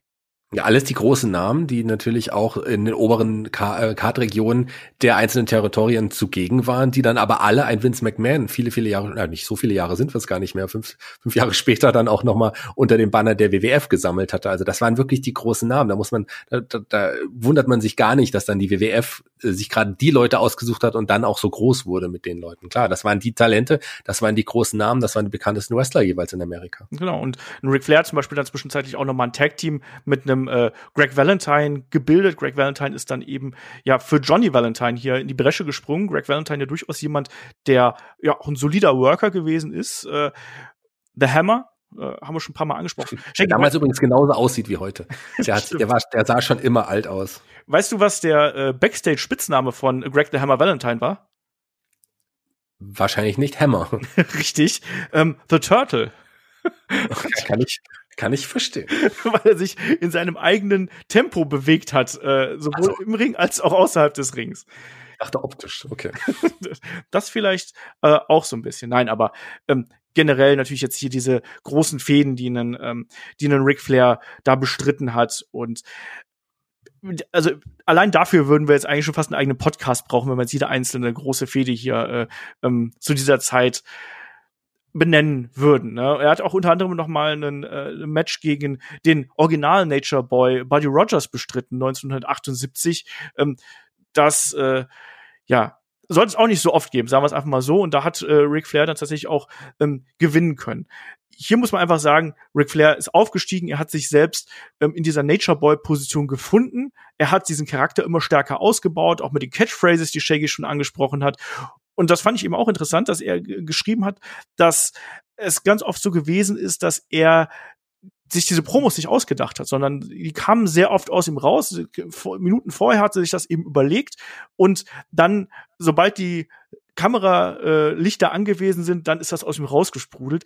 Das finde ich schon sehr, sehr spannend, wie er da quasi seine eigene Persönlichkeit kreiert hat und auch die Masse an Mänteln, die er dann später äh, gehabt hat. Das hat er eben auch gesagt, dass er teilweise über 20 Mäntel gehabt hat. Ein Teil ist hinterher verloren gegangen, ein Teil hat er an Charity äh, verschenkt und ein paar hat er noch im Schrank hängen irgendwie finde ich äh, ganz witzig. Aber ganz wichtig ist hier eben der Punkt, dass er da einen Star dann eben schon gewesen ist. Und Shaggy, ich glaube, dann müssen wir jetzt auch Richtung, ja, NWA World Heavyweight Championship gehen. Und da sind wir dann schon Anfang der 80er hier, ähm, wo er dann eben auch die großen Fäden gegen den Dusty Rhodes, der damals auch noch ein viel größerer Star gewesen ist, ähm, bestritten hat und da dann eben seine erste NWA World Heavyweight Championship ähm, gewonnen hat. Was war damals die Beziehung, gerade was die NWA und was die WWF angeht? Weil du hast es gerade gesagt hier, es war ja schon so, dass da der Konkurrenzkampf, der war ja schon da. Der war schon da, aber die WW, äh, WWF war damals zu dem Zeitpunkt ja auch ähm, ja ein kon konkurrierendes äh, Territorium nur. Da fing es zwar an, dass ein, ein Vince McMahon Junior damals ja von seinem Vater alles übernommen hatte und nach und nach ähm, auch schon äh, ja die Mannen rekrutiert hat, äh, um dann irgendwann durchzustarten. Aber Ric Flair, der war sozusagen der große Name, den ein Vince McMahon nicht bekommen hat. Der war ähm, der große N NBA World Champion jetzt mit seinem ersten Titelgewinn auch schon gegen übrigens auch wieder Dusty Rose, hast du glaube ich schon gesagt. Ja. Ähm, der, der, also die Geschichte der beiden ist ja auch auch auch eine große große Geschichte. Vielleicht auch irgendwas mal für einen eigenen Podcast, glaube ich. Ähm, Und, und äh, Flair war quasi immer der große Name, der gegen die WWF stand. Der, der nie zur WWF gegangen ist, bis zu dem Zeitpunkt, als er dann als Fremdkörper, wie du es gesagt hast, dann irgendwann doch erscheinen sollte. Aber das war immer so, äh, man hatte immer Flair auf der einen Seite und wie gesagt, später jetzt kam ja langsam ein Hogan auch über die AWA, auch zu Vince McMahon, der auch ein großer Name wurde. Ja, aber es war schon so ein gewisser Konkurrenzkampf, war natürlich dann schon äh, damals zugegen. Das darf man hier nicht vergessen. Ric Flair war die Speerspitze der NWA. Äh, Ric Flair war wirklich jemand, den hat man mit dieser Marke verbunden und der war wirklich jemand, also der gehörte dazu, das kann man gar nicht anders sagen. Der war einfach ein fester Teil des Inventars, der ist da gewachsen, der ist da zu dem geworden, äh, was er eben ist. Und Shaggy, da haben wir jetzt eine Reihe von großen Fäden, die wir jetzt hier nur so ankratzen können, weil da kann man zu jeder Fehde, die ein Ric Flair damals bestritten hat, egal ob es jetzt gegen einen Harley Race ist, gegen das Sting angesprochen, der dann später noch dazu gekommen ist, aber auch zum Beispiel die Fäden gegen die Fun Erics, die man da gar nicht so richtig auf dem Plan gab, gegen die Carrie Fun Eric zum Beispiel, die sind auch legendär, gegen die Sachen mit Dusty Rhodes und das geht ja dann alles auch ähm, im späteren Verlauf über in die Geschichte mit den Horsemen. Ja, vielleicht erklärt man noch mal ganz kurz, äh, kurz diese Territorien. Es war ja so, dass die, äh, dass alles unter dem Banner NWA damals auch so lief und in jedem jedes Gebiet hatte so seine eigene große Liga und der NWA-Champion, der tourte immer mal so von der einen Liga zur anderen und hat dort im Main Event seinen Gürtel gegen die dortigen Stars verteidigt. Unter anderem auch bei World Class Championship gegen die von Erics, was auch eine wirklich große Geschichte damals irgendwie war. Und das war Flair als NWA-Champion, der war dann halt auch, hatte damals die großen Matches, sogar in, in Puerto Rico gegen Carlos Colon, den wir ja auch alle kennen. Aber dann halt, wie gesagt, gerade das Match gegen K1 Eric, das ist ja bis heute noch im Gedächtnis geblieben. Ja, also große, große Geschichten da auf jeden Fall. Aber die Sache mit Carlos Colon ist ja auch dieser mysteriöse Phantomtitelwechsel, ja. ne, wo der Titel gewechselt ist, aber das hat man nie anerkannt. Und kurze Zeit später hat er den Titel da sich eben wieder zurückgeholt. Ähm, wir haben dann die Fehde gegen Harley Race gehabt, wo eine Ric Flair erstmal die den Titel äh, an Harley Race verloren hat, dann später bei Starcade äh, 1983 dann im äh, Stahlkäfig sich wieder zurückgeholt hat, damals dann als Babyface. Shaggy, was hat damals eine Harley Race ausgezeichnet? Weil ich weiß, dass ich damals zum Beispiel, als ich angefangen habe, die WCW zu schauen, ich habe kennst du ihn als Manager gell, von, genau, von Vader. Ich, ich, kann, ich, kann, ich kannte ihn ganz dunkel als als King Harley Race von der WWF und dann kann ich ihn erstmal als als den Manager von Vader und für mich war Harley Race halt immer ein alter Mann, aber was hat damals den Stil von einem Harley Race ausgezeichnet? Der war schon so ein, so ein, der war technisch versiert, aber trotzdem auch ein guter Brawler und das war jemand, den man auch wirklich äh, gerne eingesetzt hat. Ein großer Name, der bei der WWF als King Harleways nicht gut eingesetzt war. Das war wieder jemand, der, der war Vince McMahon froh, dass er ihn hatte und hat ihn dann aber auch nicht gut eingesetzt, wie später auch mit Dusty Rhodes. Das war auch so ein Konkurrent, auch jemand, ein großer Name, der, der sich anfänglich auch gewehrt hat, zur WWF zu gehen und deswegen dann auch bei dort schlecht eingesetzt wurde. Dusty Rhodes als gutes anderes Beispiel.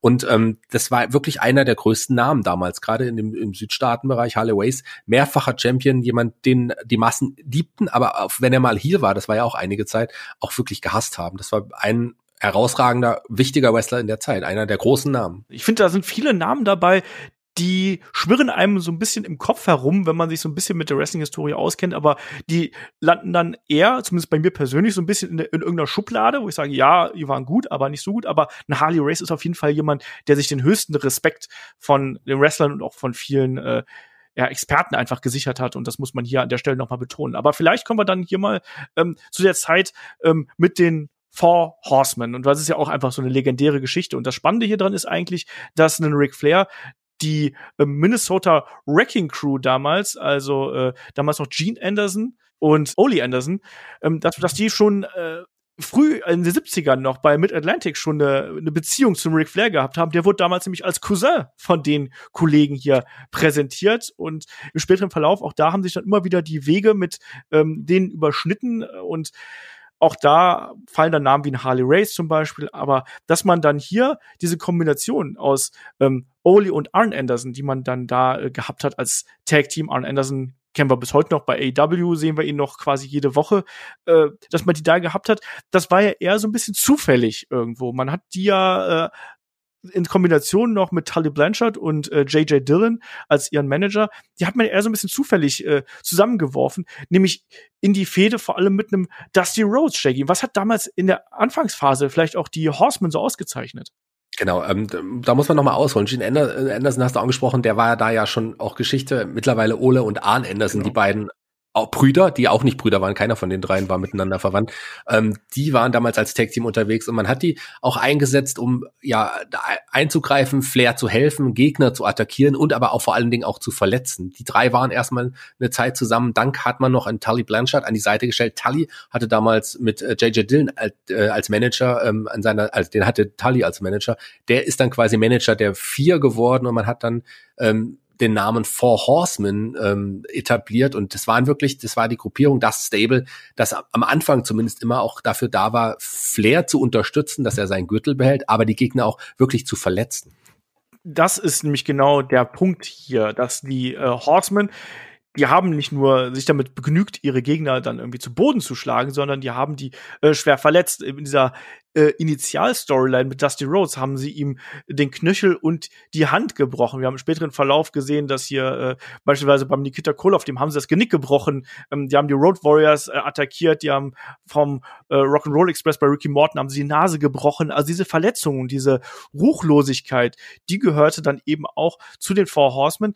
Genauso aber auch wie dieser, dieses Luxusleben, womit die ja dann auch kokettiert haben. Und das nicht nur, ja, auf der Bühne, in, sondern auch hinter der Kulisse nicht nur Storyline, also die sind wirklich in die Privatchecks geflogen, haben Party gemacht, haben äh, gefeiert, haben die Damen an ihrer Seite gehabt und Flair so als deren Anführer natürlich mit am meisten. So die anderen Jungs haben das abbekommen, was noch übrig war, aber Flair hat erstmal Flair hat erstmal genommen und das war so auch das dieses dieses dieses Luxusleben, was man da wirklich im Ring Storyline mäßig äh, porträtiert hat, aber auch im wahren Leben wirklich geführt hat.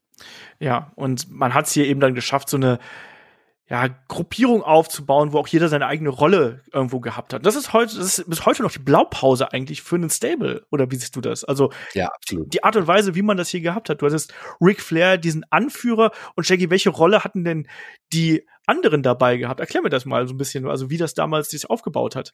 Ja, wie man das heute noch so kennt, man hatte ein Tag-Team, ähm, das hat sich ja dann nochmal verändert mit der Zeit, kamen ja noch andere Leute hinzu, andere Leute sind gegangen, aber zu dem Zeitpunkt waren es ja Arn, Arn und Ole Anderson, später dann Arn und Tully, die dann äh, auch als Team, als aber auch in Force angetreten sind. Und man hatte noch den, den anderen Single-Wester, der dann eher so im Mid-Card-Bereich angetreten ist ähm, und und so ist das ist quasi eine, wirklich eine Blaupause für eine richtig coole Stable. Und die, die Horsemen galten bis zur NWO und vielleicht auch noch mehr immer als das beste und bekannteste Stable in der Geschichte des Wrestlings. Und gar, da gab es auch Veränderungen es, äh, im Laufe der Zeit. Ein Ric Flair war aber immer deren Anführer mit Ric Flair und den Four Horsemen und Arn Anderson. Äh, das verbindet man einfach. Es gehört einfach so zusammen. Man hat ja zeitweise damals auch noch ähm, Flair hatte ja noch mal einen Valet als Manager und hieß sie Baby Doll oder Fabulous ja. Baby Doll, die eine Zeit auch noch mal ein, ein Ric Flair begleitet hat und äh, später, glaube ich, noch ein Tully ähm, gemanagt hat, kurzzeitig. Also das war so die Blaupause eines Wrestling-Stables. Ja, Shaggy, du hast gesagt, dass hier auch immer mal wieder so ein paar, ich nenne mal, Neumitglieder zu den Horsemen aufgenommen worden sind. Ähm, das, da sind so einige Namen dabei und jemand, der da ganz prominent natürlich bei allen äh, auffällt, ist äh, ein Lex Luger. Haben wir auch im Lex Luger Podcast, die wir ja in Helden aus der zweiten Reihe besprochen haben, gehabt. Ähm, wie hat denn Lex Luger dann irgendwie da, da reingepasst oder wie denn auch nicht? Ja, Lex Luger, das war eben auch so ein, ein junger, gut durchtrainierter Wrestler, äh, der in dem man auch viel eine ganze Menge gesehen hat. Ich meine, der ist ja einer der großen Namen dann später auch gewesen. Und ähm, hier war es so, dass ich glaube, es war Ole Anderson, der damals dann auch ähm, ja die ähm, die NWA quasi verlassen hat und dann brauchte man einen Ersatz, sondern man hat als Enforcer quasi als die Muskel, als der, der Muscle der Horseman dann einfach einen Lex Luger auch äh, entdeckt und gesehen und genommen. Und der hat dann auch, er war nicht lange Zeit bei den Four Horsemen, aber ähm, hat da auch ähm, einige große Matches gehabt und äh, hat wurde dort dann irgendwann auch durch Bay Windham irgendwie, ich glaube, ersetzt. War es nicht so, dass Bay Windham dann Lex Luger ersetzt hat, aber Lex Luger war quasi der erste Neuzugang der Horsemen. Ja, also Lex Luger war natürlich nicht unbedingt der Enforcer. Ne? Enforcer war Arn Anderson immer. Äh, aber man hat ja so ein bisschen das, das Team, was man damals gehabt hat, hat man ja so ein bisschen äh, aufgetauscht, wie du richtig gesagt hast. Und Oli Anderson hat die Promotion verlassen und ähm, man hatte dann Arn Anderson und Tully Blanchard, die auch später als Brainbusters ähm, aufgetreten sind, bei der WWF zum Beispiel und auch Champion gewesen sind. Ähm, die hat man dann eben als Tag-Team quasi formiert. Äh, Lex Luger war erst ein bisschen so das frische Blut, was aber nicht immer so 100 Prozent da reingepasst hat. Irgendwie finde ich so, auch so rein, rein optisch, der war mir nicht, der war mir nicht badass genug irgendwo. und äh, wir sind jetzt so um den Dreh. Ähm, Ja, also so 86, 86 äh, um den Dreh äh, sind wir jetzt hier und es gab dann eben äh, mit den ähm, Horsemen auch die wirklich großen großen Fäden und unter anderem natürlich auch die Wargames, die ja auch so ein bisschen wie bei der Undisputed Era jetzt heutzutage bei NXT auch sehr prominent dargestellt worden sind. Es gab ja dann auch das Wargames-Match ähm, mit äh, oder Wargames Matches, da gab es eine ganze Reihe, nicht nur nicht nur eins, äh, mit den Horsemen gegen äh, Dusty Rhodes, Nikita Koloff und die Road Warriors. Das sollte man ja auch noch mal irgendwie erwähnen. Und Ric Flair war aber zur damaligen Zeit einfach schon einer der absoluten Superstars ähm, der Liga. Und wir sind jetzt hier derzeit, wo ähm, äh, Jim Crockett versucht hat, ja, die äh, NWA noch größer zu machen. Und zwar, indem man einfach quasi die, den Zusammenhalt der Promotions noch stärker unter diesem Banner vereinigt hat. Und dadurch wurde aus der NWA dann auch wirklich einen, ja, eine, eine marktbeherrschende Organisation, eine marktbeherrschende Promotion, die wir dann hier gehabt haben. Und da war eben Flair ähm, ein absoluter Kernpunkt innerhalb dieser ganzen äh, Story und damit natürlich auch die Four Horsemen. Dadurch sind sie eben dann auch nicht nur bekannt geworden, sondern das war ein ich kann es nur noch mal sagen, es war halt eine Marke und das, das hat man heutzutage äh, nicht mehr ganz so stark, aber die Horsemen waren damals einfach wirklich ein Grund, weshalb du eingeschaltet hast. Und die äh nicht umsonst wurde ja auch der erste Pay-per-View, der ja dann auch folgen sollte in diesem Jahr, Starcade, ähm, rund um die Horsemen aufgebaut. Also in allen wichtigen Matches waren quasi Horsemen, Horsemänner aktiv. Genau. Und ein Ric Flair hat ja sogar seinen eigenen Championship-Belt bekommen. Und auch das, das, wir denken immer, das wäre, das wäre jetzt was Aktuelles irgendwie, dass man sich da so einen eigenen Championship-Belt mitbringt. Nein, auch einen, für einen Ric Flair hat man das zur damaligen Zeit gemacht. Er hat dann Fäden gehabt gegen den ähm, Ronnie Garvin, ähm, hat dann da auch mal den Titel verloren, aber auch wieder gewonnen. Es gab Starcade natürlich, und wenn wir jetzt im Jahr, dann sind wir ja schon so 87. Da hat er ihn gewonnen. Da hat er ihn wieder zurückgewonnen bei genau. Starcade. Genau. Und äh, da ist, sind dann natürlich dann auch langsam die Horsemen so ein bisschen auseinandergebrochen. Wir haben dann äh, Richtung ähm, 88 dann schon die Zeit, wo es äh, ja im im Inneren der, der Horsemen schon gebrodelt hat, wo es auch ja Ärger mit einem Lex Luger gegeben hat. Ähm, Arn Anderson, Tully Blanchard noch immer als äh, Tag Team sehr erfolgreich, auch äh, Tag Team ähm, äh, Champions phasenweise. Aber dann kam eben auch die Geschichte mit dem Barry Windham dabei. Vielleicht müssen wir auch mal einen eigenen Four Horsemen Podcast machen, Shaggy. Ja, sollte man definitiv machen, glaube ich. Fällt mir ganz so auf, weil ich merke schon, das kommt jetzt hier wahrscheinlich ein bisschen kurz, beziehungsweise äh, geht dann zugunsten von einem äh, Ric Flair so ein bisschen unter. Also man kann einfach sagen, hier, das war, das war schon noch eine große Nummer. Aber man hat eben die Horsemen auch immer wieder genutzt, nicht nur um die etablierten Stars, wie eben ähm, ja die Road Warriors damals, die waren ja ein großer Name oder Dusty Rhodes oder wen man da auch sich rauspickt. Ähm, man hat auch immer wieder versucht, da eben neue Stars mit reinzubringen. Und gerade an einem Ric Flair konnten sich ja dann wirklich auch Wrestler messen. Du hast gerade einen ähm, Lex Luger angesprochen, aber vor allem natürlich die legendären Matches eines Ric Flair mit Sting muss man hier auch erwähnen. Und das fand dann auch in der, den frühen, ja, frühen Jahr 1988 dann seinen Ursprung. Ja, der, der, der junge äh, Star, will ich ihn jetzt schon mal nennen, Sting, ähm, der hatte schon sehr viel Aufsehen gesorgt und die Fans liebten ihn einfach. Die liebten diesen, diesen jungen, frischen Charakter mit, den, mit dem blonden Stachelkopf und äh, der, ja, der, der der Gesichtsbemalung, man äh, kannte das ja von der WWF mit dem Ultimate Warrior, hier hatte man Sting, ähm, die sich ja auch gut kennen, das wissen wir, haben wir auch schon mal drüber geredet. Und, und äh, Sting kam einfach so gut beim Publikum an, dass man ihn relativ schnell auch ganz oben eingesetzt hat. Und äh, vielleicht ein bisschen früh, wie einige Wrestling-Puristen dachten, aber nach dem Match ist, und das war das beim allerersten äh, Clash of the Champions, gab's halt das Match Sting und Flair und das war ein 45 Minuten Time Limit Draw und danach war man auch als Fan überzeugt, dass es ein als, als Purist überzeugt, dass ein Sting wirklich auch ein, ja, ein großer Name werden würde. Und da war es zu dem Zeitpunkt auch.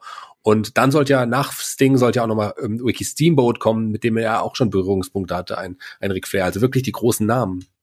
Ja, und vor allem diese Matchserie gegen Ricky Steamboat, ja. die ist ja weltbekannt. Wir hatten, äh, kann ich ja so ein bisschen hier aus dem Nähkästchen plaudern, wir hatten auch eigentlich geplant, dass wir ähm, ähm, Ricky Steamboat gegen Ric Flair mal als Match of the Week machen. Das Problem ist, das sind drei Matches und irgendwie die kleben halt so zusammen, du kannst das gar nicht als ein Match of the Week machen, oder? Du konntest ja als erster Dreiteiler beim Match of the Week mal bringen.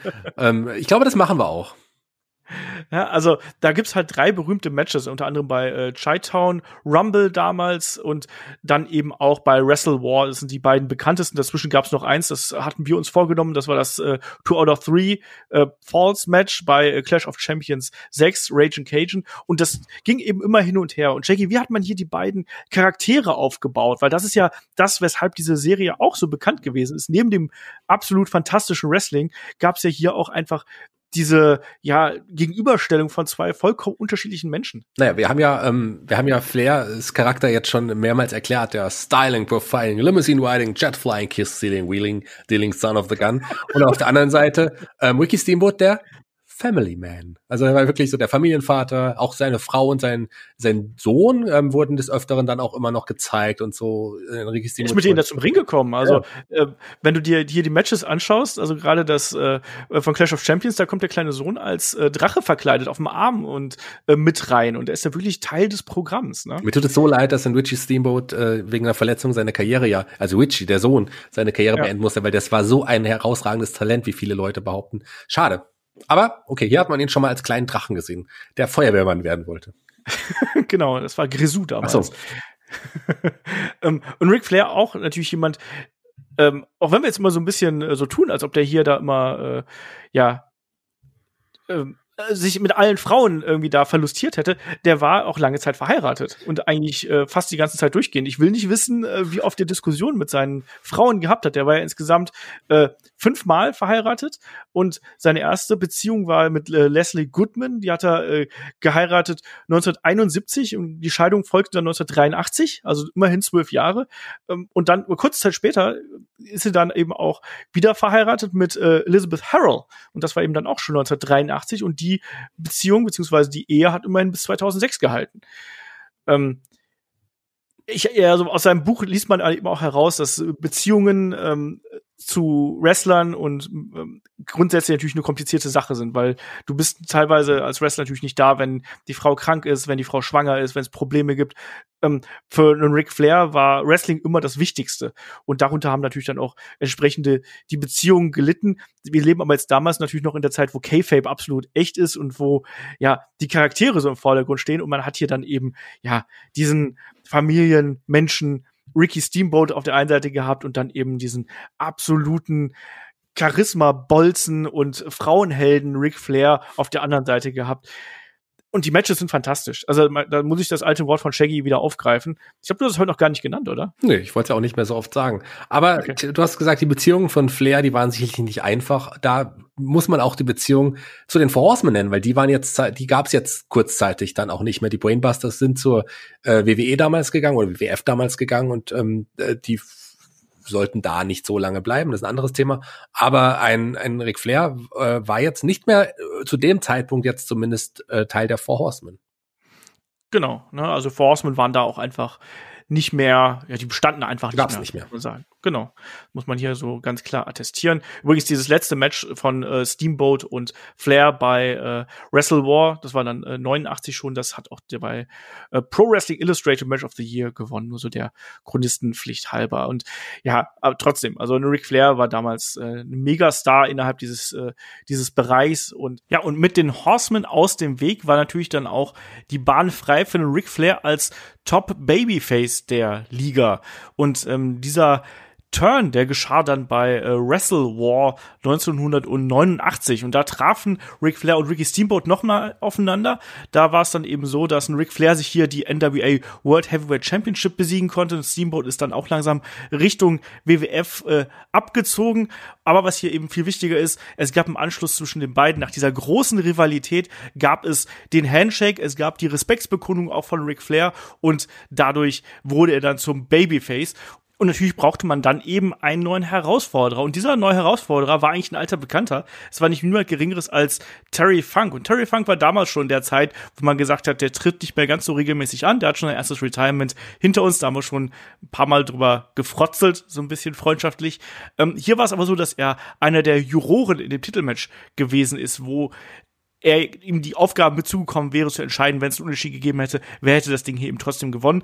Und ähm, da gab es ein kurzes Wortgefecht und ähm, Terry Funk hat äh, ihn äh, hat dann einen Ric Flair herausgefordert. Ric Flair hat das erstmal ja so ein bisschen äh, abgelehnt, so nach dem Motto, hör mal, du bist doch schon länger aus dem Geschäft raus und das kann sich natürlich einen Terry Funk hier nicht gefallen lassen. Es gab die hinterhältige Attacke in den Rücken und dann vor allem eben auch äh, ja einen Piledriver durch einen Tisch und das ist dann äh, der Beginn einer größeren Verletzungsgeschichte äh, der beiden beziehungsweise vor allem von Ric Flair und der war dann erstmal ja Storyline-mäßig schwebte sein Karriere, seine Karriere hier in Gefahr. Also das war wieder so ein Punkt, man hat dieses aufgegriffene Flugzeugabsturz mit der ganzen Geschichte. Ähm, Ric Flair war hier in absoluter Gefahr und das natürlich als Top-Babyface ist das natürlich eine ideale Grundlage für die Geschichte. Und Terry Funk hat dann eben über die Wochen immer wieder gegen den Ric Flair schießen können, so nach dem Motto, ha, guck mal hier, ich habe den verletzt, euren großen Champion, euren Helden. Und diese Fehde war gemacht. Und das ist auch so ein schöner Kontrast natürlich zwischen der Fehde gegen einen Steamboat und dann eben gegen den Terry Funk. Wenn wir uns die Matches gegen den Funk anschauen, das sind wilde Broads, das ist brutal, da kommen Gegenstände zum Einsatz und ein Ric Flair zeigt sich da von einer ganz anderen Seite als gegen den Steamboat, was sehr technisch geführte Matches gewesen sind, teils auch sehr schnelle Matches gewesen sind und strategische Matches gewesen sind. Ähm, diese, ja, diese Dualität, die wir hier gehabt haben für einen Ric Flair, das ist eben was ganz, ganz Spannendes gewesen. Und deswegen muss man diese große Fehde gegen den Terry Funk hier echt nochmal hervorheben, weil das ist auch was, wo Ric Flair sagt, dass es neben einer Fehde gegen Ricky Steamboat äh, eines seiner, seiner liebsten Geschichten gewesen, weil man da eben aus den Vollen schöpfen konnte und weil es eine andere Seite von ihm gezeigt hat.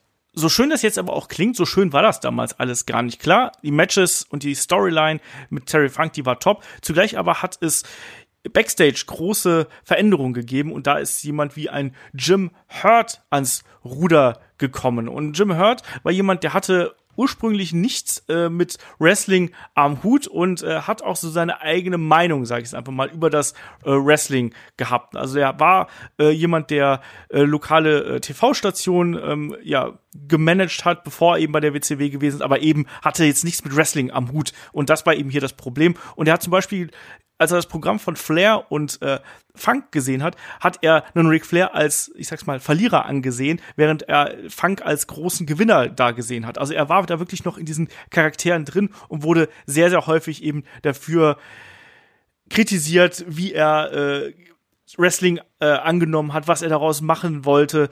Äh, da haben sich viele Wrestler gegen gesträubt und das war auch schon ein, ja, eine der großen Probleme dieser damaligen Zeit eben, ähm, dass ein Jim Hurt nichts mit dem Produkt am Hut gehabt hat. Das hat man eben auch gesehen. Man hat aber auch gemerkt, dass sich so diese die Wrestling-Welt, die veränderte sich damals und du hast gesehen, dass immer mehr ähm, Talent sind auch dann zur WWF gewechselt und es war mehr Fluktuation da, als es im Vorfeld noch da gewesen ist, weil natürlich ähm, WWF, die World Wrestling Federation, immer mehr wuchs und weil man versucht hat, das interessanteste Talent an Land zu ziehen und darunter hat natürlich dann auch ähm, ja Jim Crockett's Jim Crockett Promotion, die NWA natürlich auch gelitten, weil immer mehr bekannte Stars äh, abgewandert sind. Und es herrscht dann noch immer mehr Chaos. Ist das richtig oder ist es zu böse formuliert? Ähm, dann auch hinter den Kulissen. Ähm, klar, und Flair äh, hat immer noch gezogen, hat auch immer noch die großen Fäden gehabt und vor allem dann eben auch ja dieser Aufbau von Sting anhand von Ric Flair, wo dann wirklich ein Sting ja auch bei den Four Horsemen dann gelandet ist. Wir haben gerade gesagt, klar, äh, Anderson und ähm, Blanchard nicht mehr dazu gegen, aber trotzdem, da ja, waren jetzt Dinger. Ja, da kamen die Andersons, also die Andersons in dem Fall wieder zurück. Ich erinnere mich noch ganz gut an die Zeit, weil es ist die Zeit, wo ich dann auch wirklich mit Wrestling angefangen habe. Ähm, ich weiß noch, wie ein einem Ric Flair plötzlich die Andersons zu Hilfe kamen. Ähm, also Arn und Ole damals wieder und äh, und ja, aber die J-Tex ja in, in, trotz allem, weil die Oberhand hat. Und dann kam ein Sting nochmal und hat einem Ric Flair geholfen. Und dann gab es wirklich zur Neuformierung die neuen Four Horsemen, beziehungsweise drei alte Gesellen, ein Ole wieder dabei, ein Ahn, ein Rick und das neue Mitglied Sting. Genau, wir sind dann hier im Dezember 1989 und das ist auch diese Übergangsphase von ja NWA WCW eigentlich. Und da haben wir ja auch dann eben diese äh, diese spannende Entwicklung irgendwo gehabt, ne? wie das dann äh, eben gewesen ist, dass auch gerade dann ja auch ein Sting, der war ja nun nicht lange bei der äh, bei den Horsemen, Shaggy. Nee, der war nicht lange bei den Horsemen, aber war in der Zeit auch sehr erfolgreich. Ähm, konnte sich den, den NWA World Heavyweight Titel holen, damals auch äh, äh, im jungen Alter. Wurde aber des Öfteren attackiert von jemanden aus, so wie hieß es damals, Dings Vergangenheit. Ein maskierter Mensch namens Black Scorpion. Und unter die, er wurde ja oft attackiert und man hat auch damals gesehen, dass mehrere Leute unter der Maske gesteckt haben, weil der Körperbau des Black Scorpion hat sich immer auch geändert. Und ich bin mir nicht sicher, ob man wirklich die ganze Zeit wusste oder wo, wer am Ende dann herauskommt. Denn es sollte sich herausstellen, dass niemand Geringeres als Ric Flair unter der Maske des Black Scorpions stecken sollte und sich natürlich den NWA-Titel holen wollte. Ja, wenig, wenig überraschend irgendwo. Und man hat dieses, diese Fehde dann eben auch mit Sting und Flair, die hat man dann ja äh, längere Zeit gezogen. Auch da haben wir ja natürlich dann Wargames-Matches äh, gehabt zwischen den, äh, zwischen den beiden Fraktionen. Und ja, das war spannende, spannende Story auf jeden Fall. Und, und ähm, ganz kurz, um dich zu unterbrechen, Sting wurde dann bei den Horsemen ersetzt durch niemand geringeres als Sid Vicious übrigens. Yes. Also die Sache mit dem Black Scorpion, das fand ich damals schon ein bisschen albern. Ich habe das im Nachhinein noch mal mehr angeschaut. Ähm, das wirkt dann schon ein bisschen merkwürdig, aber er hat, hat dafür dann äh, gesorgt, dass Ric Flair sich dann im Januar 91 sich dann hier den äh, Titel wieder umschnallen äh, konnte und er war damit damit quasi der erste WCW World Heavyweight Championship, nachdem es ja vorher noch der NWA World Championship gewesen ist. Das stimmt nicht, er war nicht der erste WCW World Heavyweight Championship, er war der erste WCW World Heavyweight Champion. Das stimmt, absolut richtig. Doof ausgedrückt. Ähm, Kindle. Genau, Kindle. Ähm, er hatte danach im, im, Verlauf dann noch Matches gegen beispielsweise gegen Tatsumi Fujinami damals bei einer äh, WCW New Japan äh, Super Show hier. Ähm, und äh, diverse, diverse Matches, die er ihn danach gestritten hat. Aber man hat dann eben hier gemerkt, weil sich da was äh, Backstage getan hat, dass ein Ric Flair langsam unzufrieden wurde, Shaggy. Und das lag ja vor allem auch an einer Persönlichkeit namens Jim Hurt. Ja, nicht nur ein Ric Flair war unzufrieden. Viele, viele, ja. Viele Wrestler waren damals unzufrieden. Jim Hurt, der äh, damals angefangen hat als ja Executive Vice President bei World Championship Wrestling, ähm, jemand, der aus dem engeren bekannten Freundeskreis von einem ähm, von einem äh, äh, Turner, wie heißt er mit Vornamen? Sorry. Ted Turner? Ted Turner, genau. Von einem Ted Turner war, also gerade einer der engsten Freunde von Jack Patrick, der damals Executive bei Turner war, ähm, der auch für World Championship verantwortlich war. Der sollte die Geschicke leiten. Der war aber kein großer Wrestling-Fan, der war kein großer Wrestling-Experte, hat sich das angeschaut und Ideen einbringen wollen, die äh, ja wirklich zu einem kleinen Aufstand geführt haben. Wollte seltsame Dinge ändern, wollte einen Stan Hansen zu so einem äh, zu so einem ähm, Comedy Cowboy machen, Comedy Cowboy Stable, äh, hat damals Big Josh, den wir als Doink kennen, von einem Lumberjack so einen, so einen Menschen machen wollte, der mit äh, Bären tanzt und all so Sachen und aus einem Ric Flair, und das ist wahrscheinlich die, die seltsamste Geschichte, ähm, wollte er Spartakus, einen Spartakus machen. Wir kennen da die, diesen, den, äh, ja, den, den Kämpfer, Gladiator. den Gladiator, den römischen Gladiator Spartacus, sowas in der Art wollte er machen mit mit Ohrringen und sowas. Und damals sind einige Wrestler ähm, wirklich ja aus, aus Protest haben damals die Liga verlassen. Die Road Warriors, äh, Stan Lane, Jim Cornette und das sind äh, nur die großen Namen, die damals gegangen sind. Also und natürlich ein Ric Flair und der äh, war nicht zufrieden als World Champion und damit beginnt jetzt auch die Zeit dann bei der WWF. Genau, und bei der WCW damals war es ja dann so, dass das auch wirklich dann fast schon zu Fanaufständen geführt hat, weil dann Ric Flair war ja auch noch für den Great American Bash damals angekündigt und ist ja dann einfach von Jim Hurt gefeuert worden, nachdem er gesagt hat, so nee, ich schneide mir nicht die Haare und ich renn hier nicht als äh, Gladiator durch die Gegend. Ja. Ja, stattdessen wurde dann eben der WCW Heavyweight Championship, der wurde vakantiert, aber dummerweise hatte Ric Flair den ja noch quasi noch in seinem ähm, ja äh, Gepäck gehabt, so, ne? Und er war ja weiterhin auch der äh, NWA World Heavyweight Championship, äh, Heavyweight Champion, so rum. Ähm, also es war ein riesengroßes Durcheinander und Ric Flair hat dann ja einfach diesen großen, dieser the Big Gold Belt, wie es ja so schön heißt, ne, den großen goldenen Gürtel. Der schönste Gürtel im Wrestling-Business. Den hat er ja dann mitgenommen, einfach mal zur WWF, weil natürlich, die WWF hat damals äh, Namen gesucht und Ric Flair war ein bekannter Name und man hat ihn dann hier äh, präsentiert und mit einem äh, Bobby Heen an der Seite als äh, ja, Financial Advisor und natürlich einen äh, Mr. Perfect als hier bei, bei Wikipedia steht äh, Executive Consultant, war er, hat man ihn nicht im Deutschen als sportlichen Berater irgendwie vorgestellt? Sportlicher Leiter, möglicherweise sportlicher Berater. Das, sowas in der Art hieß, das hat Carsten damals auf jeden Fall gesagt. Also er durfte, hat den Titel mitgenommen, das was er eigentlich ja nicht durfte im Grunde, aber es war so, dass die Wrestler damals ja auch ihren Champion-Gürtel mitnehmen genommen, mitgenommen haben auf Reisen. Die haben ihn auch wirklich mit sich rumgetragen und er hat damals, so sagte er zumindest, 25.000 Dollar waren so viel ähm, Pfand bezahlt, dass er den Gürtel quasi hat und die hat man ihm nicht zurückgegeben und deswegen hat er den Gürtel auch für sich behalten. Da gab es ja dann aber auch noch so Gerichts, äh, also zumindest eine, eine Klage, die angedroht wurde. Und dann wurde er ja dieser Gürtel, den er ja als wahren World Champion im WWF TV präsentiert präsentiert hat, der wurde ja dann weggepixelt. Genau, und das war ja auch die äh, Einstiegsstory quasi, dass er hier als der Real World Champion äh, vorgestellt worden ist. Und ja, wir hatten damals als Champion natürlich einen Hogan gehabt. Und man hat plötzlich zwei Leute gehabt, die irgendwie Gürtel mit sich rumgetragen haben und äh, eigentlich lief ja alles auf eine Fehde zwischen Hogan und Ric Flair hinaus und das hat man ja auch am Anfang schon so aufgebaut, wenn wir uns daran erinnern. Klar, er hatte auch so seinen seinen Scharmützel mit Roddy Piper gehabt, aber eigentlich für mich schwebte immer diese Fehde mit Hogan eigentlich über allem, auch wenn wir bei der Survivor Series ähm, 91 damals gesehen haben, wie äh, ja die beiden Teams von Piper und Flair gegeneinander angetreten sind aber Shaggy, eigentlich wollte man doch äh, das Match Flair gegen Hogan haben, oder? Ja, ich habe das schon mehrmals angedeutet. Das waren so die großen Konkurrenten, so die äh, Hogan als als das große Face äh, der der WWF und ein Ric Flair als der große Mann der NWA WCW. Darauf hat man einfach gewartet und das wollte man unbedingt auch sehen, aber äh, man hat es zwar bei der WWF gebracht, aber nie im großen TV. Oder noch besser bei einem Großereignis. Nee, gar nicht hat man es gemacht. Man hat es immer wieder angedeutet. Auch bei der Survivor Series war es ja so. Da hatten wir das Match zwischen dem Undertaker und äh, Hogan. Und da hat ja dann auch ein Ric Flair eingegriffen und hat dann ja beispielsweise den Stuhl äh, in den Ring geschoben, sodass der äh, Undertaker Hogan da drauf tombstonen konnte. Und dadurch gab es ja den Titelwechsel. Dann gab es den Tuesday in Texas, da hat das nicht mehr so gut funktioniert. Und äh, der Titel wurde vakantiert. Und dann, Shaggy, kommt der Royal Rumble 92. Wir hatten schon eine Match of the Week dazu, wir hatten schon ein Watch-Along dazu. Ich liebe den Rumble 1992, der gehört für mich zu den besten Rumbles aller Zeiten.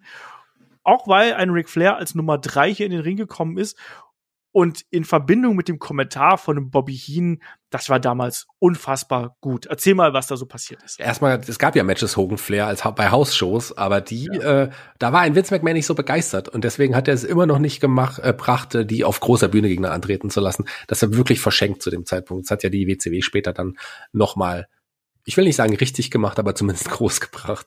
Ähm, ja, Frick Flair, äh, wir haben da ja auch schon so oft drüber geredet. Das ist, glaube ich, auch unser Lieblings-Royal Rumble insgesamt. Und das war einfach über, äh, überzeugend. Das war der, der Flair Rumble schlechthin. Der ist durchgestartet. Ein Bobby Heen am Kommentatorenpult äh, hat Flair noch umso größer gemacht in, in, in diesem Match. Und am Ende dann noch diese tolle Promo with a tear in my eye. Also das ist einfach einer für mich immer noch größten Wrestling-Momente, dieser Sieg von Ric Flair. Und da habe ich gedacht, okay, äh, WWF sieht also das Große in Ric Flair und gibt ihm auch den Titel. Vielleicht wird es ja jetzt bei WrestleMania tatsächlich das große Match geben gegen Hogan. Gut, wir wissen auch, wie der Rumble ausgegangen ist. Am Ende war es Sid, der dann auch äh, nicht so ganz glücklich war und dann auch Hogan, der sich nicht unbedingt wie das Face der Company äh, benommen hat und letzten Endes sollte es nicht zu Hogan Flair kommen, sondern Savage nee. war der nächste Mann.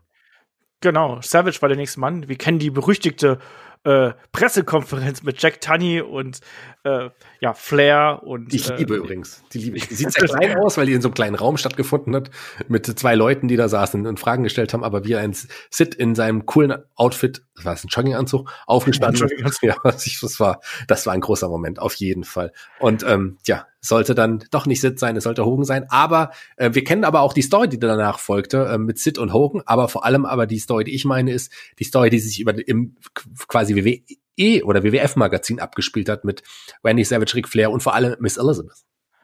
Genau, da hat nämlich Ric Flair mal wieder seinem Ruf als Frauenheld so ein bisschen ja Luft gemacht und hat mal wieder gezeigt, was er da wirklich kann und hat ja da mit entsprechenden Fotos, mit retuschierten Bildern dafür gesorgt, dass hier so eine Art, ja, Ehekrise fast schon zwischen Miss Elizabeth und dem Macho Man Randy Savage entsteht, Shaggy. Also, das waren ja dann schon so ein paar, man hat's ja, also, ich muss ja sagen, als, als Zuschauer damals, ich habe die Bilder ja total spät erst gesehen. Also die, da musste man wirklich dann das WWF-Magazin gehabt haben. Aber erzähl mal, was da, was da passiert ist.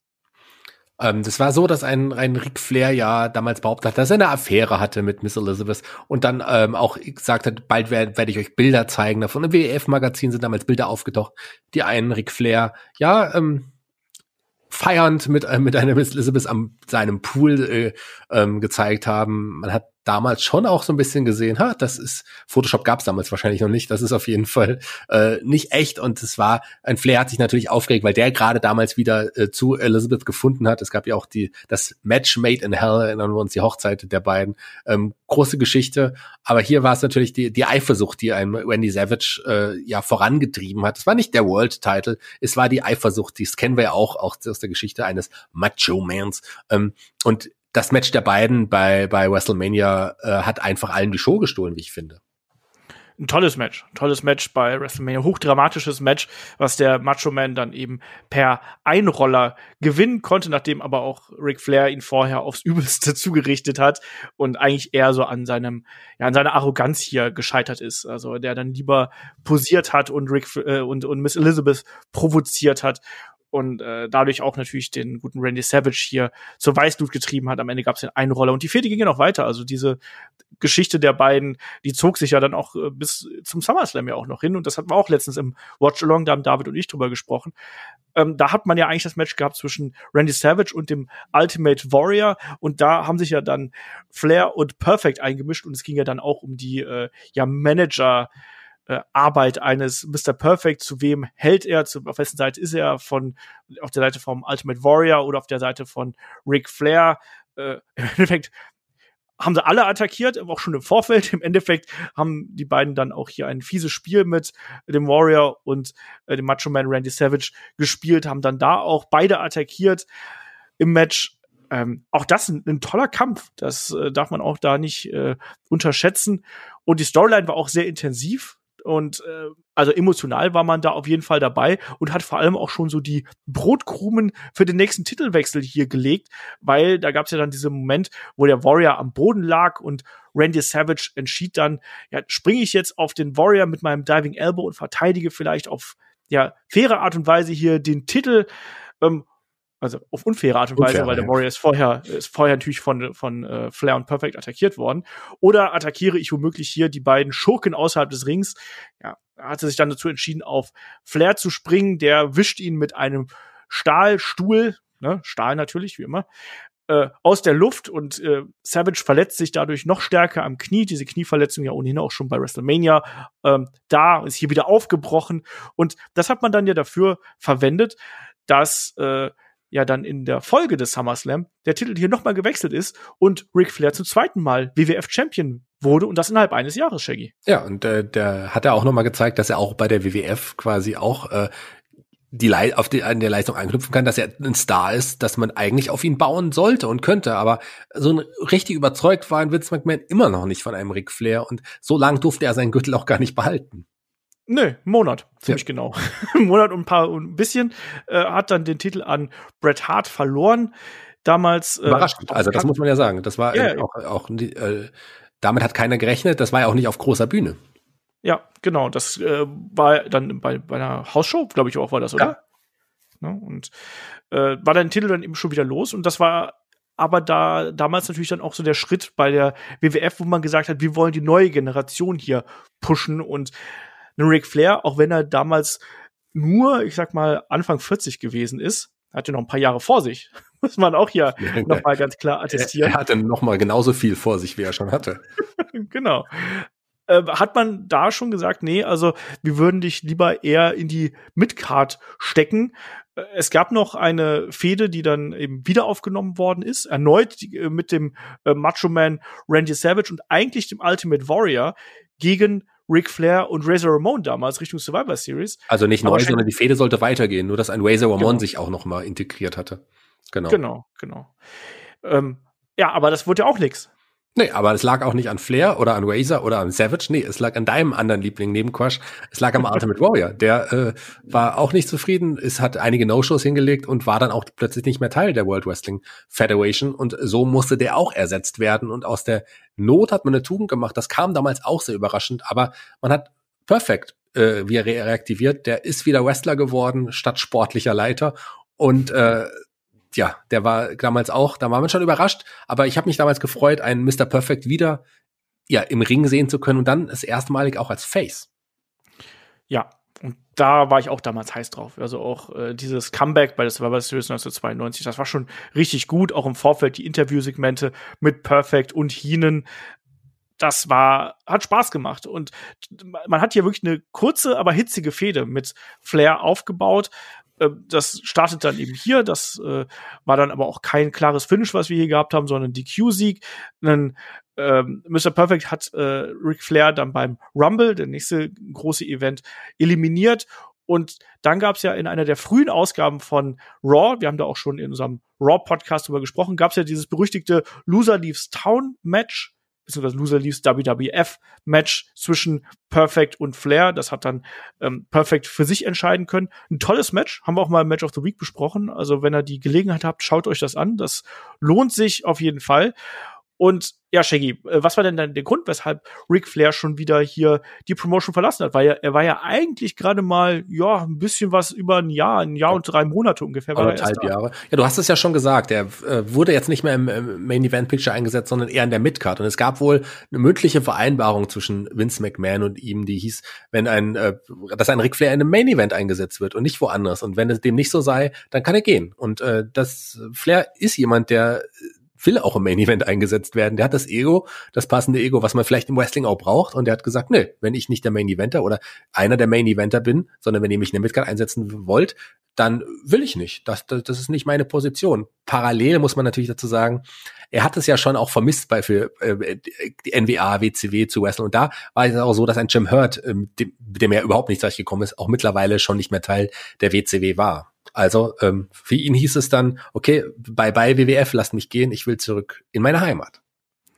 Und äh, da muss man auch sagen, dass er eben nicht irgendwie mit bösem Blut hier die Promotion verlassen hat, sondern man hat gesagt, gut, das ist dann so. Ähm, man hat sich noch einen schönen Abend in New York gemacht, so wie es äh, Bruce Pritchard in Something to Wrestle mal erzählt hat. Also geht davon aus, dass die da noch mal richtig haben die Sektkorten knallen lassen und haben sich noch mal gut gehen lassen äh, bei dieser getapten Ausgabe auch von äh, Monday Night Raw damals. Und man ist hier freundschaftlich auseinandergegangen. Man hat gesagt, gut, äh, aktuell passt nicht, wir haben das vorab vereinbart, wir sind Businessmen, wir sagen äh, Adieu und vielleicht finden wir zum späteren Zeitpunkt nochmal wieder zusammen. Ric Flair ist dann eben Richtung WCW äh, gewandert, hat im Vorfeld noch alle seine ähm, Aufgaben hier erledigt bei der äh, WWF, hat wirklich alle ähm, Hausshows nochmal noch mal, äh, abgeliefert und hat dann wirklich äh, ja, seine letzten Matches Anfang ähm, 1993 hier bestritten, weil das muss man eben immer auch bei einem Ric Flair sagen eigentlich, dass er ähm, fast immer, sage ich mal, nicht immer, aber er hat wirklich versucht, ähm, wann immer es möglich gewesen ist, auch hier äh, in den Ring zu steigen. Also er hat das, Ding geliebt und ähm, hat da auch wirklich immer alles gegeben. Und da, da musste schon sehr viel zusammenkommen, dass Ric Flair nicht in den Ring gestiegen ist. Und ich glaube, Leidenschaft können wir diesem Mann zu keinem Zeitpunkt absprechen, Shaggy. Ja, das sind jetzt 20 Jahre Wrestling-Karriere. Wer hätte zu dem Zeitpunkt gedacht, dass ein Mann in seinem Alter noch 20 weitere Jahre im, im Wrestlingring, im, ich sag's jetzt äh, tatsächlich als Wrestler, als Aktiver haben sollte. Äh, ich glaube, ein guter Moment, da wir auch am Anfang gesagt haben, wir haben einen Zweiteiler, ein guter Moment für heute aufzuhören, oder Olaf? Ja, genau. Wir haben uns gedacht, hier der erste WWF-Run von ihm, mit dem ja sicherlich auch viele von euch äh, ähnlich wie es bei mir ja auch gewesen ist, Erinnerungen an einen Ric Flair verknüpfen, das machen wir den Cut und steigen dann beim nächsten äh, Personality Podcast zu Ric Flair genau an dieser Stelle wieder ein. Den nächsten Personality Podcast hier, den gibt's nach dem Rumble und nach dem äh, kommenden Podcast quasi, also in zwei Wochen, wird es dann hier die Fortsetzung dieses wunderbaren Personality Specials geben. Und ich finde es jetzt schon extrem spannend, weil man einfach so diesen Weg, den Ric Flair gegangen ist, auch gerade mit den, ja, mit diesen, mit diesen äh, Zeiten natürlich bei den, bei den Territories und in Japan und all das, das ist schon eine, also ist schon eine geile Geschichte einfach, die er da äh, zu erzählen hat. Ne? Wir sind jetzt auf die Zeit bei All Japan zum Beispiel gar nicht so groß eingegangen in den 80ern. Das haben wir einfach so ein bisschen übergangen zugunsten der Four Horsemen. Aber was der Mann alles erlebt hat, und wir haben auch gar nicht die ganzen verrückten Geschichten äh, erzählt, die er gelebt, äh, erlebt hat. Ne? Ich habe schon gerade zwischendurch noch zu Shaggy gesagt, Mensch, Shaggy, wie werde ich denn dann noch meine Geschichte los hier, wie Dick Murdoch, Dusty Rhodes äh, mal einen Esel geklaut haben und mit denen in den Club geritten sind und in der Gegend rumgeschossen haben. Du kannst es mir ja beim nächsten Mal erzählen und unseren Hörern erzählen, wie du es zwischendurch mir erzählt haben sollst. Genau. Also die, die, die schlimmsten, die schlimmsten Frauengeschichten und, äh, und so, die Anekdoten, die habe ich jetzt hier gar nicht erwähnt, sondern da gibt es irgendwelche fantastische, tolle Stories, auch gerade in der Biografie. Ich habe Shaggy davon noch eine, ein Zitat zugeschickt. Shaggy, hast du das äh, parat? Ric Flair was a bad guy, the women loved to hate him. But when the show was over, they loved to be with him. He had a bad habit of taking his clothes off. He'd often come out of the bathroom, walked up to the female sitting on the couch and tap her on the head. Only he wasn't tapping her with his finger. Das ähm, lassen wir mal so stehen. Genau, das fand ich sehr verstörend und ich finde, das ist ein äh, sehr schöner Abschluss hier für den Podcast. Und Shaggy, gibst du uns noch ein Woo? Warum? Also, nicht auf Kommando, jetzt musst du es eigentlich machen.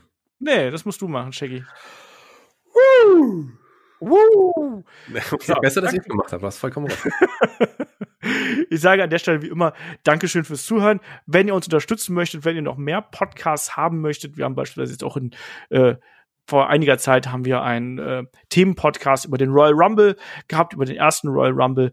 Ähm, den gibt's bei Patreon und bei Steady zu hören. Wir haben ein ganz aktuelles Match of the Week.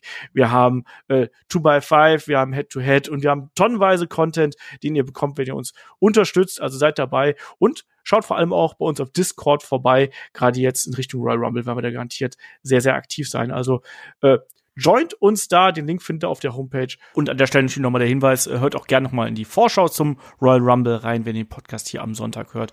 Oder dann eben äh, hört euch die Review zum Royal Rumble 2021 an. Und wenn ihr ein bisschen Nostalgie braucht, wir haben auch mal ein Watch-Along zum Royal Rumble 1992 gemacht, der Shaggy und ich. Auch das lohnt sich hier an der Stelle natürlich. Aber ich sage hier an der Stelle, wie immer, vielen Dank fürs Zuhören, vielen Dank fürs dabei sein und bis zum nächsten Mal hier bei Headlock, dem Pro Wrestling Podcast. Macht's gut. Tschüss. Woo!